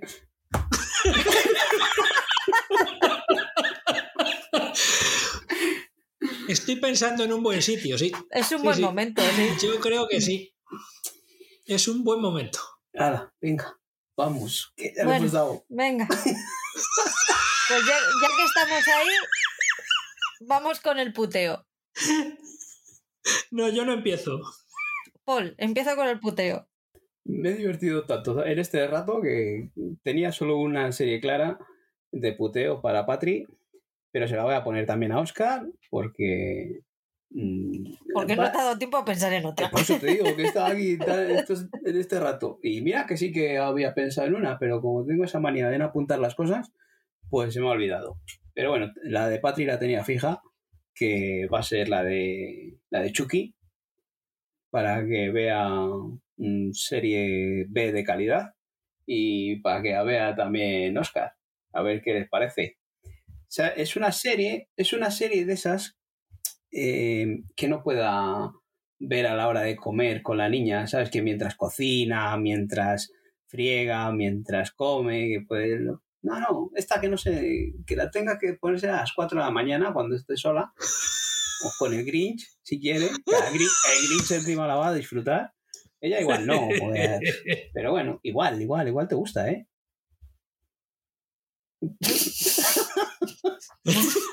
¡Qué maravilla! ¡Qué maravilla! ¡Oh, si es oh, que ¡Qué grande! soy bueno. O sea, te pongo una serie para que la puedas ver acompañada, cortita encima de media hora. No, tú, de una hora, boom, dos. Un episodio o dos. Segunda ¿Qué son dos no? Dos, dos, claro. Oscar, que no des ideas. Pero que, que dura No. Ah, no, ostras, espera, que esta, esta serie dura 40 o 50 minutos, ¿eh? Pero nada, dos, Uno, dos. entonces. Que el uno, el, el uno, es que el primero es un poco insulso. El segundo es cuando hay chicha. Hay chicha, hay chicha. Sí, sí, sí, sí, sí, sí. Es El primero ya- la introducción y el segundo ya. Pero es Ah. que eso para, para Oscar no está siendo un puteo. Búscate otra para Oscar. Que el Chucky ya saca el tarro Pero de sí las que se le están poniendo los ojos golosos. Oye, que yo no he visto ninguna película del muñeco diabólico. No hace falta. Y ya Ya, te- ya, pero que no sé. Pero que te quiero decir que yo no soy un especie. O sea, no soy un. No soy un amante del cine de terror per se, te quiero decir, que a lo mejor la veo y digo, pues vaya pedazo de mierda que. Y No es puedo con este corporativismo, de verdad. ¿Será posible? Venga, Venga, Patri, Es que ahora te toca a ti, venga. Te toca, Patri, Oscar venga. quiere ser el último por algo y me está haciendo sospechar. Pues, ¿os acordáis de, del podcast pasado de los 90? No, no me acuerdo. Hubo una memoria. serie que Sí, sí. yo os lo recuerdo ahora. Hubo una serie que se quedó en la primera ronda. Pasé muy por encima de ella. No hablé mucho de ella. Vosotros tampoco os, os acordabais de ella. Yo sí me acuerdo de esa serie y, y me parece que es una buena serie para putearos un poquito, sobre todo después de que Paul no quisiera, no haya querido putear a Oscar. Entonces, os, voy- os vais a ver dos episodios de la serie Los Rompecorazones, que es una serie de instituto australiana de 1999 Que esa la he visto con yo. sus pro- Esa ya la he visto yo. No, porque no, no sabías cuál era cuando te cuando hablas cuando ¿Y de esto- y esto No cuela. Que el título ¿Y original esto era dónde se ve? The Heartbreakers. En Netflix. ¿Que The yo? Heartbreakers, sí. Claro que la he visto yo. Ah, ¿quieres, ¿quieres otra? Venga, pues Oscar, de, de Heartbreakers para ti Que no, que no, que Y- dónde se ve, que dónde se ve. en Netflix, en Netflix. Vaya por Y Dios. para Paul, que yo creo que ya va siendo hora de que deje de ser el becario, le vamos a le voy a poner los dos primeros episodios de El diario de Bridget, no, de, de Diario de una doctora, de El ¡Oh! diario de una doctora. Oh, oh, ¿pero esa se puede ver en plataforma? Yo es que soy antipirateo. No puedo ver en plataformas digitales. Paul, Paul. Yo, yo te la facilito. Paul, te, fa- te facilita ella los capítulos. Hazme Yo te la caso. facilito. ¿Sabes cuál fue mi primer puteo? Ese. Ese. Te lo vas a pasar muy bien porque además vas a ver dos y sin excusas. Porque vas a ver los dos primeros de la primera temporada. Repite diario. De una doctora. Es una Serie serie, alemana, alemana. sí. De los 2000. Se está echando las manos a la cabeza. ¿Has visto los rompecorazones? Pues hay que buscar una alternativa. Veo que tiene tres temporadas. Si quieres, veo los dos primeros de la tercera temporada. No, no, no, no, no. No, en serio, te ves los dos, te ves los dos primeros de la primera temporada, que ya verás qué risa. Uy, nada más comenzar hay unas risas. Con una novia en un puente. Bueno, bueno, bueno, bueno, bueno, bueno. ¿Con- una novia en un puente. Bueno, bueno, bueno, bueno, bueno. ¡Oh, qué maravilla! Te digo una cosa, te iba a dar igual ver cualquier episodio de cualquier temporada porque son todos igual de malos. Dios mío, qué cara se está poniendo nuestro amigo Paul. No lo estáis Es que, viendo. es que lo estoy buscando y estoy viendo el, el aspecto visual que tiene. Bueno, bueno, pues el aspecto visual te va a encantar. Sí, pues, es, pues, es el aspecto de una serie de calidad HBO. Tiene un bagaje, un presupuesto detrás, un- unos Mira, Paul. profesionales como la copa de un pino. Mira, Paul, para hacerte una idea. ¿Tú te has visto algún capítulo de Alerta Cobra? Ah, Alguno eh, de estos momentos de que. Alguno ha caído en momentos de, de decir, de debilidad, ¿no? Bueno, pues hasta la idea que es una cosa completamente diferente. ¿Eh? Esa es. Hay nivel, hay nivel. Hay nivel, hay nivel. Me va a acompañar Bueno. con pasión de gavilanes. Lo, lo mío, lo mío está en plataforma, ¿eh? Venga, va. RTV Play. No. No. Ya sé que soy muy dado a RTV Play y no, no, sabéis, no sabéis apreciar los productos que hay ahí. No lo sabéis apreciar. Que es que a mí me bueno. parece estupendo para que la gente diga, hostia, si existe RTV Play. Pero no, eh, lo que os voy a recomendar, lo que os voy a, lo que os voy a recomendar que veáis está en Prime Video, ¿vale? De los pro- sí, sí, sí, sí, sí. De los pro- de, de los pro- Debería, debería darte miedo. de los productores de Tarzán Madre mía. nos llega Conan, Año 92. A alguien se le ocurre la brillante idea de adaptar al personaje de Robert E. Howard para una serie de televisión. Y es al equipo de Tarzán. Ese Tarzán tan bonito de Wolf Larson y Lydie Denier, ¿verdad? Haciendo de Tarzán y Jane. Bueno, pues ese mismo equipo hizo una temporada de 22 capítulos adaptando al personaje creado por Robert E. Howard. Este Conan estaba interpretado por un señor, un cacho carne con ojos que se llama Ralph Moller, eh, que entre otras cosas ha sido pues culturista y ha salido en cosas como Cyborg, Scorpion King o Pathfinder o incluso en Gladiator. Eh, siempre haciendo personajes con una con un bagaje intelectual importante y dando lugar a diálogos. Esa, esa es, esa es. Dando lugar a diálogos extraordinarios de gran pureza eh, intelectual. No es para que me la quites, pero yo creo que algo de esta vi. Eh, entonces, vais a ver dos capítulos, entre otras cosas, porque es que si no, no os enteráis Claro. del argumento, porque los dos Claro, capítulos. claro, claro. No, no, os lo No, digo en serio, porque Sí, sí, sí. los dos prim- yo Es que me iba a leer dos porque La, la- la trama es parte básica en esta serie. parte dos. Entonces digo, ¿cómo va a quedar? Claro, por eso. acabar? Claro, ¿cómo te va a quedar sin ver la parte 2 si te ves la parte 1? Que además se queda al final de la parte 1 con un final de estos Díselo a Paul, que, es emocionante. exper- que es experto. Ay. Eh, de hecho, si veis la ficha del primer capítulo, aparece hasta Mickey Rooney. Me da en la nariz que esta serie está rodada en los mismos lugares naturales en la que rodaron Tarzán. Y que el equipo que sale en los créditos me parece que es el mismo, con todos los nombres en castellano, rodada en México, que aparecía en, el, en, en Tarzán. Em, No la haría- no la Pero haría que a la vi- vez. viendo esto, viendo esto, luego queremos que el, que el algoritmo nos conozca. no tengo más que decir. Es que lo que estoy viendo, mira, hay una cosa que me joda. No está en versión original, sino No, no, no, está solo en castellano. Es que hace falta tener morro. O sea, es que no se puede tener un rostro más grande que él. Mm, ¿Qué dices? Pero sí es maravilloso. Claro, Escucha, eh, eh, yo creo, si os fijáis, que el doblaje mejora las interpretaciones. Pues ya tiene que ser. No digo más. Las escenas de lucha tienen una, eh, un dinamismo eh, y, un, y un montaje y una sensación y una agilidad, ¿verdad? Dignas del mejor cine de Hollywood de los 90, de Michael. Bay. Y son dos. Y son dos capítulos. Dos. As- El uno y el dos. el uno y el 2. Pero porque ya te digo, es que, mira, el capítulo se llama El corazón del elefante. Entonces, El corazón del elefante, parte 1 y parte 2. Es que si no, no, no, no os enteráis de la trama. Pero yo puedo, yo puedo vivir con, con, con cliffhangers sin terminar. Yo no soy Ya, completista. yo también, pero esto es un puteo. Esto animo a la gente del grupo de Telegram a que la vean con nosotros, que Amazon Prime tiene la opción esa de vídeo grupal, la vemos todos juntos y nos vemos las reacciones y tal. y Ay, comentamos. sí, por favor. Pues eso estaría estupendo. Pero las tenéis que grabar y luego me pasáis las.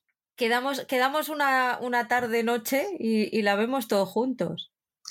Y me pasáis las reacciones. Los momentos más interesantes. Eso, eh, este Conan tiene menos ropa que el de Schwarzenegger. Yo no digo más. Que Oscar, que al que he puteado con las recomendaciones a Paul, no a ti. Bueno, pero de este, este se trata de puteo, ¿no? Te quiero decir. eh, Aquí es puteo, puteo. No, ya me, ya me contarás qué tal con la doctora. Eh, seguro que también es doblada y no la puedo ver en versión original. Es que se, se pierde, se pierde la esencia. Por supuesto. Yo te entiendo. eh, Paul, Paul, eh, el doblaje en, la- en el caso de Diario de una doctora también mejora eh, la interpretación de. Venga, anda. Que- si es que tenéis unas cosas. A partir de ahora, todo en versión original sin subtítulos. Yo os doy la opción, algo actual, que lo podéis ver en la plataforma Movistar Plus, Plus con subtítulos, para que la veáis en versión original y disfrutéis de, de las interpretaciones y, y aprendáis inglés. Vosotros aquí doblada, que no voy a apre- apreciar nada. Pero porque sabemos que tienes un horario que estás ahí con poco tiempo, entonces queremos facilitarte la vida, hemos dicho, en su idioma natal. Para que, para que se sienta como en casa viendo la serie. Lo vais a disfrutar, os lo aseguro. Lee los comentarios, Paul. Pues nada, una vez más vamos a leer los comentarios, agradecer a todos los que os habéis pasado por allí, a todos los que habéis escuchado y, vamos a leer lo, que nos ha dejado la gente que, que por suerte pues eh, cada vez vemos más y nos encanta.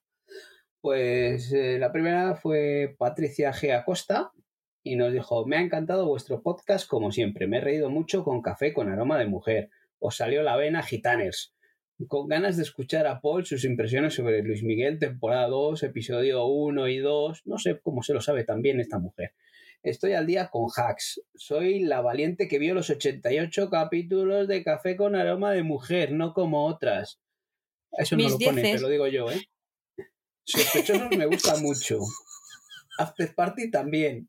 Eh, os pediré dos podcasts a la semana. Genial como siempre. Me encanta escucharos y se os nota más desenvueltos. Besazos para los tres.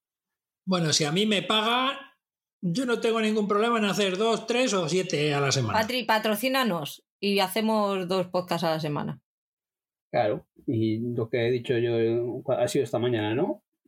Que se junte con, con Ricardo, que están los dos de baja, y que vean series, hagan podcast de tres horas y ya las escuchamos nosotros. ¿Tú has visto qué ritmo de visionado llevan? Claro, pues joder. Es, es impresionante. Me dan ganas de caer de baja a mí. no, hay horas, no hay horas en el día. Es impresionante, impresionante. Pero bueno. Yo es que cada vez que los leo me agobio, digo, ay, ay, ay, que, que tenemos que hacer el podcast y no estoy viendo nada. ¡Ay! Pues no os agobiéis, chicos, no os agobiéis. Se ve lo que se puede ver y se comenta lo que se ha visto. Y ya está. ¿Tú, ¿Tú, crees que nos agobiamos? por lo que vemos. hay que decir algo. estas, caras de, estas caras son de dos personas agobiadas. Pues eso, que muchas gracias Patricia y por dejarnos tu comentario y por dinamizar tanto el grupo. Y eso, y, lo que no doy tanto las gracias es por tus sugerencias de, recomendaciones. No sé por qué se lo dices, porque ella no ha tenido nada que ver. No sé yo, me da la nariz algo. Todo lo que huele a culebrón ha pasado por Patricia antes. El siguiente comentario es de Anónimo. Dice, cada vez lo hacéis mejor. Por fin me he animado a poner comentario y me he metido en el grupo de Telegram. ¡Oh! Genial. No me da tiempo a apuntar todas las series. Gracias, dais muy buenas ideas para ver. Besazos a los tres. Por cierto, soy Vikinga Lagerta. Es la última persona que se ha unido al grupo, yo creo, ¿no? Sí, creo que sí. Esta chica pues también andaba anda en estos grupos de Telegram de, de compartir por el dedo anular.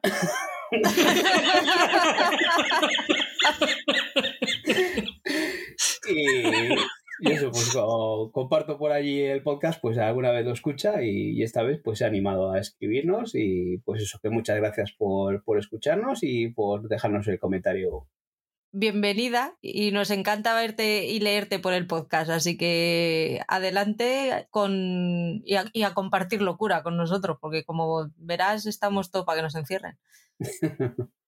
Nuestra bella Franz. Venga, pues Franz, 2019, eh, nos comenta, estupendo abanico de análisis y recomendaciones. Apuntadas unas cuantas y muy de acuerdo en vuestros comentarios. Richard me pareció entretenida a tope. Me la vi en un fin de. Madre mía, cómo se ha amazado el titán. Euforia la llevo al día y tela el personaje de Ru. Durísimos episodios y brutal el trabajo de Zendaya. Pan y Tommy también al día y como dice Patri, dadle que aunque la propia Pamela no la autorizó, su historia lo vale. Humaniza mucho a un personaje que lo teníamos por frívolo o pasado de vueltas y hay muchos sentimientos y emociones que contemplar. Muchas gracias por vuestra amable mención, un placer siempre oíros y compartir vuestras inquietudes. Abrazos para los tres. Postdata.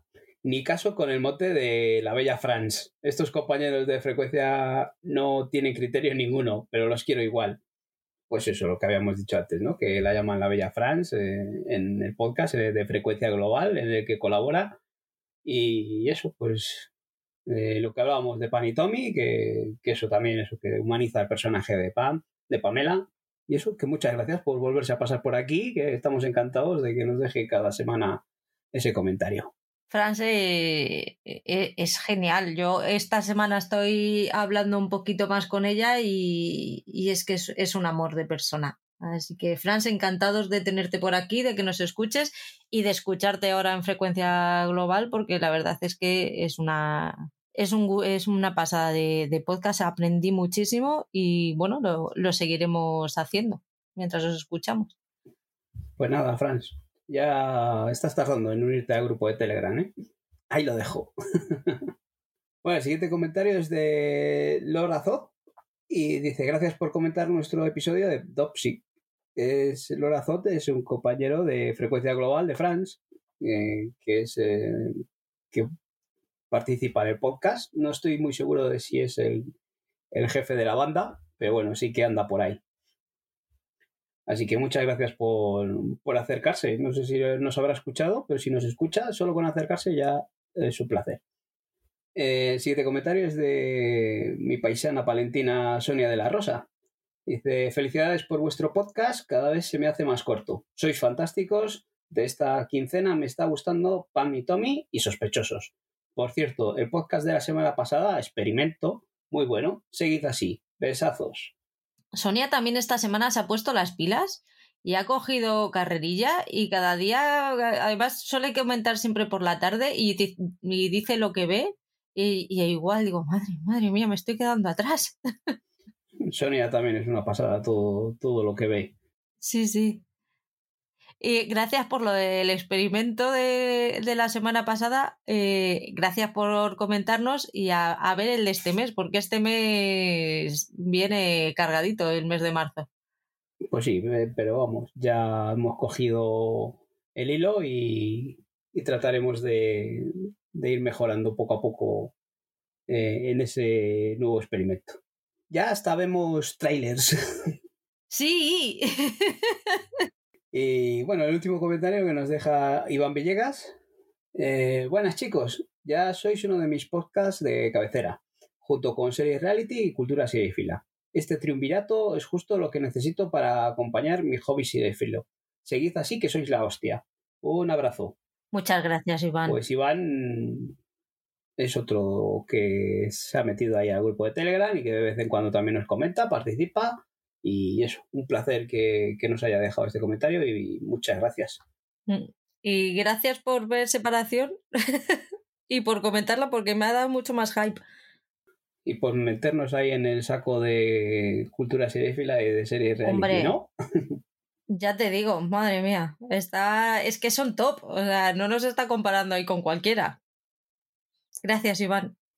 Pues nada, hasta aquí han llegado los comentarios. Muchas gracias a todos los que lo habéis dejado y a muchas gracias a todos los que habéis llegado hasta aquí para escucharnos. sí, porque hay que tener hay que tenernos paciencia. Pues lo dejamos ya, chicos, o queréis que hablemos un ratito más. No, podríamos seguir haciendo trajes. Nos dejamos alguno, para la próxima, ¿no? Sí, alguno dejamos, sí. Pues nada, muchas gracias a todos los que nos estáis escuchando y a todos los que comentáis. Siempre lo decimos todas las semanas, pero bueno, que esto no lo hacemos solo para nosotros, porque nos divierta ver series y porque nos divierta estar juntos y, y echar unas risas y, hablar de estas cosas, sino porque además sabemos que hay gente al otro lado a la que, bueno, estas locuras le gustan y eso es importante, porque nos hace sentirnos más queridos. No sé si os pasó en el, en el podcast anterior, el de la serie de los 90. Yo siempre, y, voy a decir esto desde el cariño, ¿vale? Pero siempre he sido un poco la rarita porque era la que se buscaba la vida con los VHS, se, se levantaba por la noche o dejaba el vídeo programando para, ver para poner la serie de madrugada, tal. Y era un poco la única loca de a mi alrededor que lo hacía. Y comentar el otro día las movidas que nos buscábamos todos para ver series y tal, la verdad es que dije, mira, no soy la única loca del mundo. me hizo mucha ilusión. O sea, ya no te vale con meternos con nuestra edad, como encima nos dices que estamos locos, raros. Estamos locos. Bien, bien. Bien, lo has mejorado, lo has mejorado. Pero os quiero por eso. Ya, ya, ya. No nos quieras tanto. Oye, puedo. A, a, a Paul no le conozco personalmente, pero me da la sensación de que luego en el día a día es una persona completamente normal, ¿vale? Pasa desapercibido. y Oscar sé que, en el día a día pasa totalmente desapercibido. Pues no sé dónde ves eso, porque... no tiene tres ojos ni cuatro cabezas, ¿sabes? pues sale a la calle y hoy es uno más. Pues muchas gracias chicos por una tarde más de risas, muchas gracias a nuestros escuchantes por otro ratito más acompañándonos y nos vemos en una semanita con el mensual de marzo que como ya hemos adelantado antes viene cargadito de novedades y con, con vueltas bastante fuertes. Por ahí está Outlander en su sexta temporada en Movistar que, que crea mucho hype. Muchas gracias por escucharnos a todos. Adiós. Venga, un abrazo para todos. Adiós. Chao.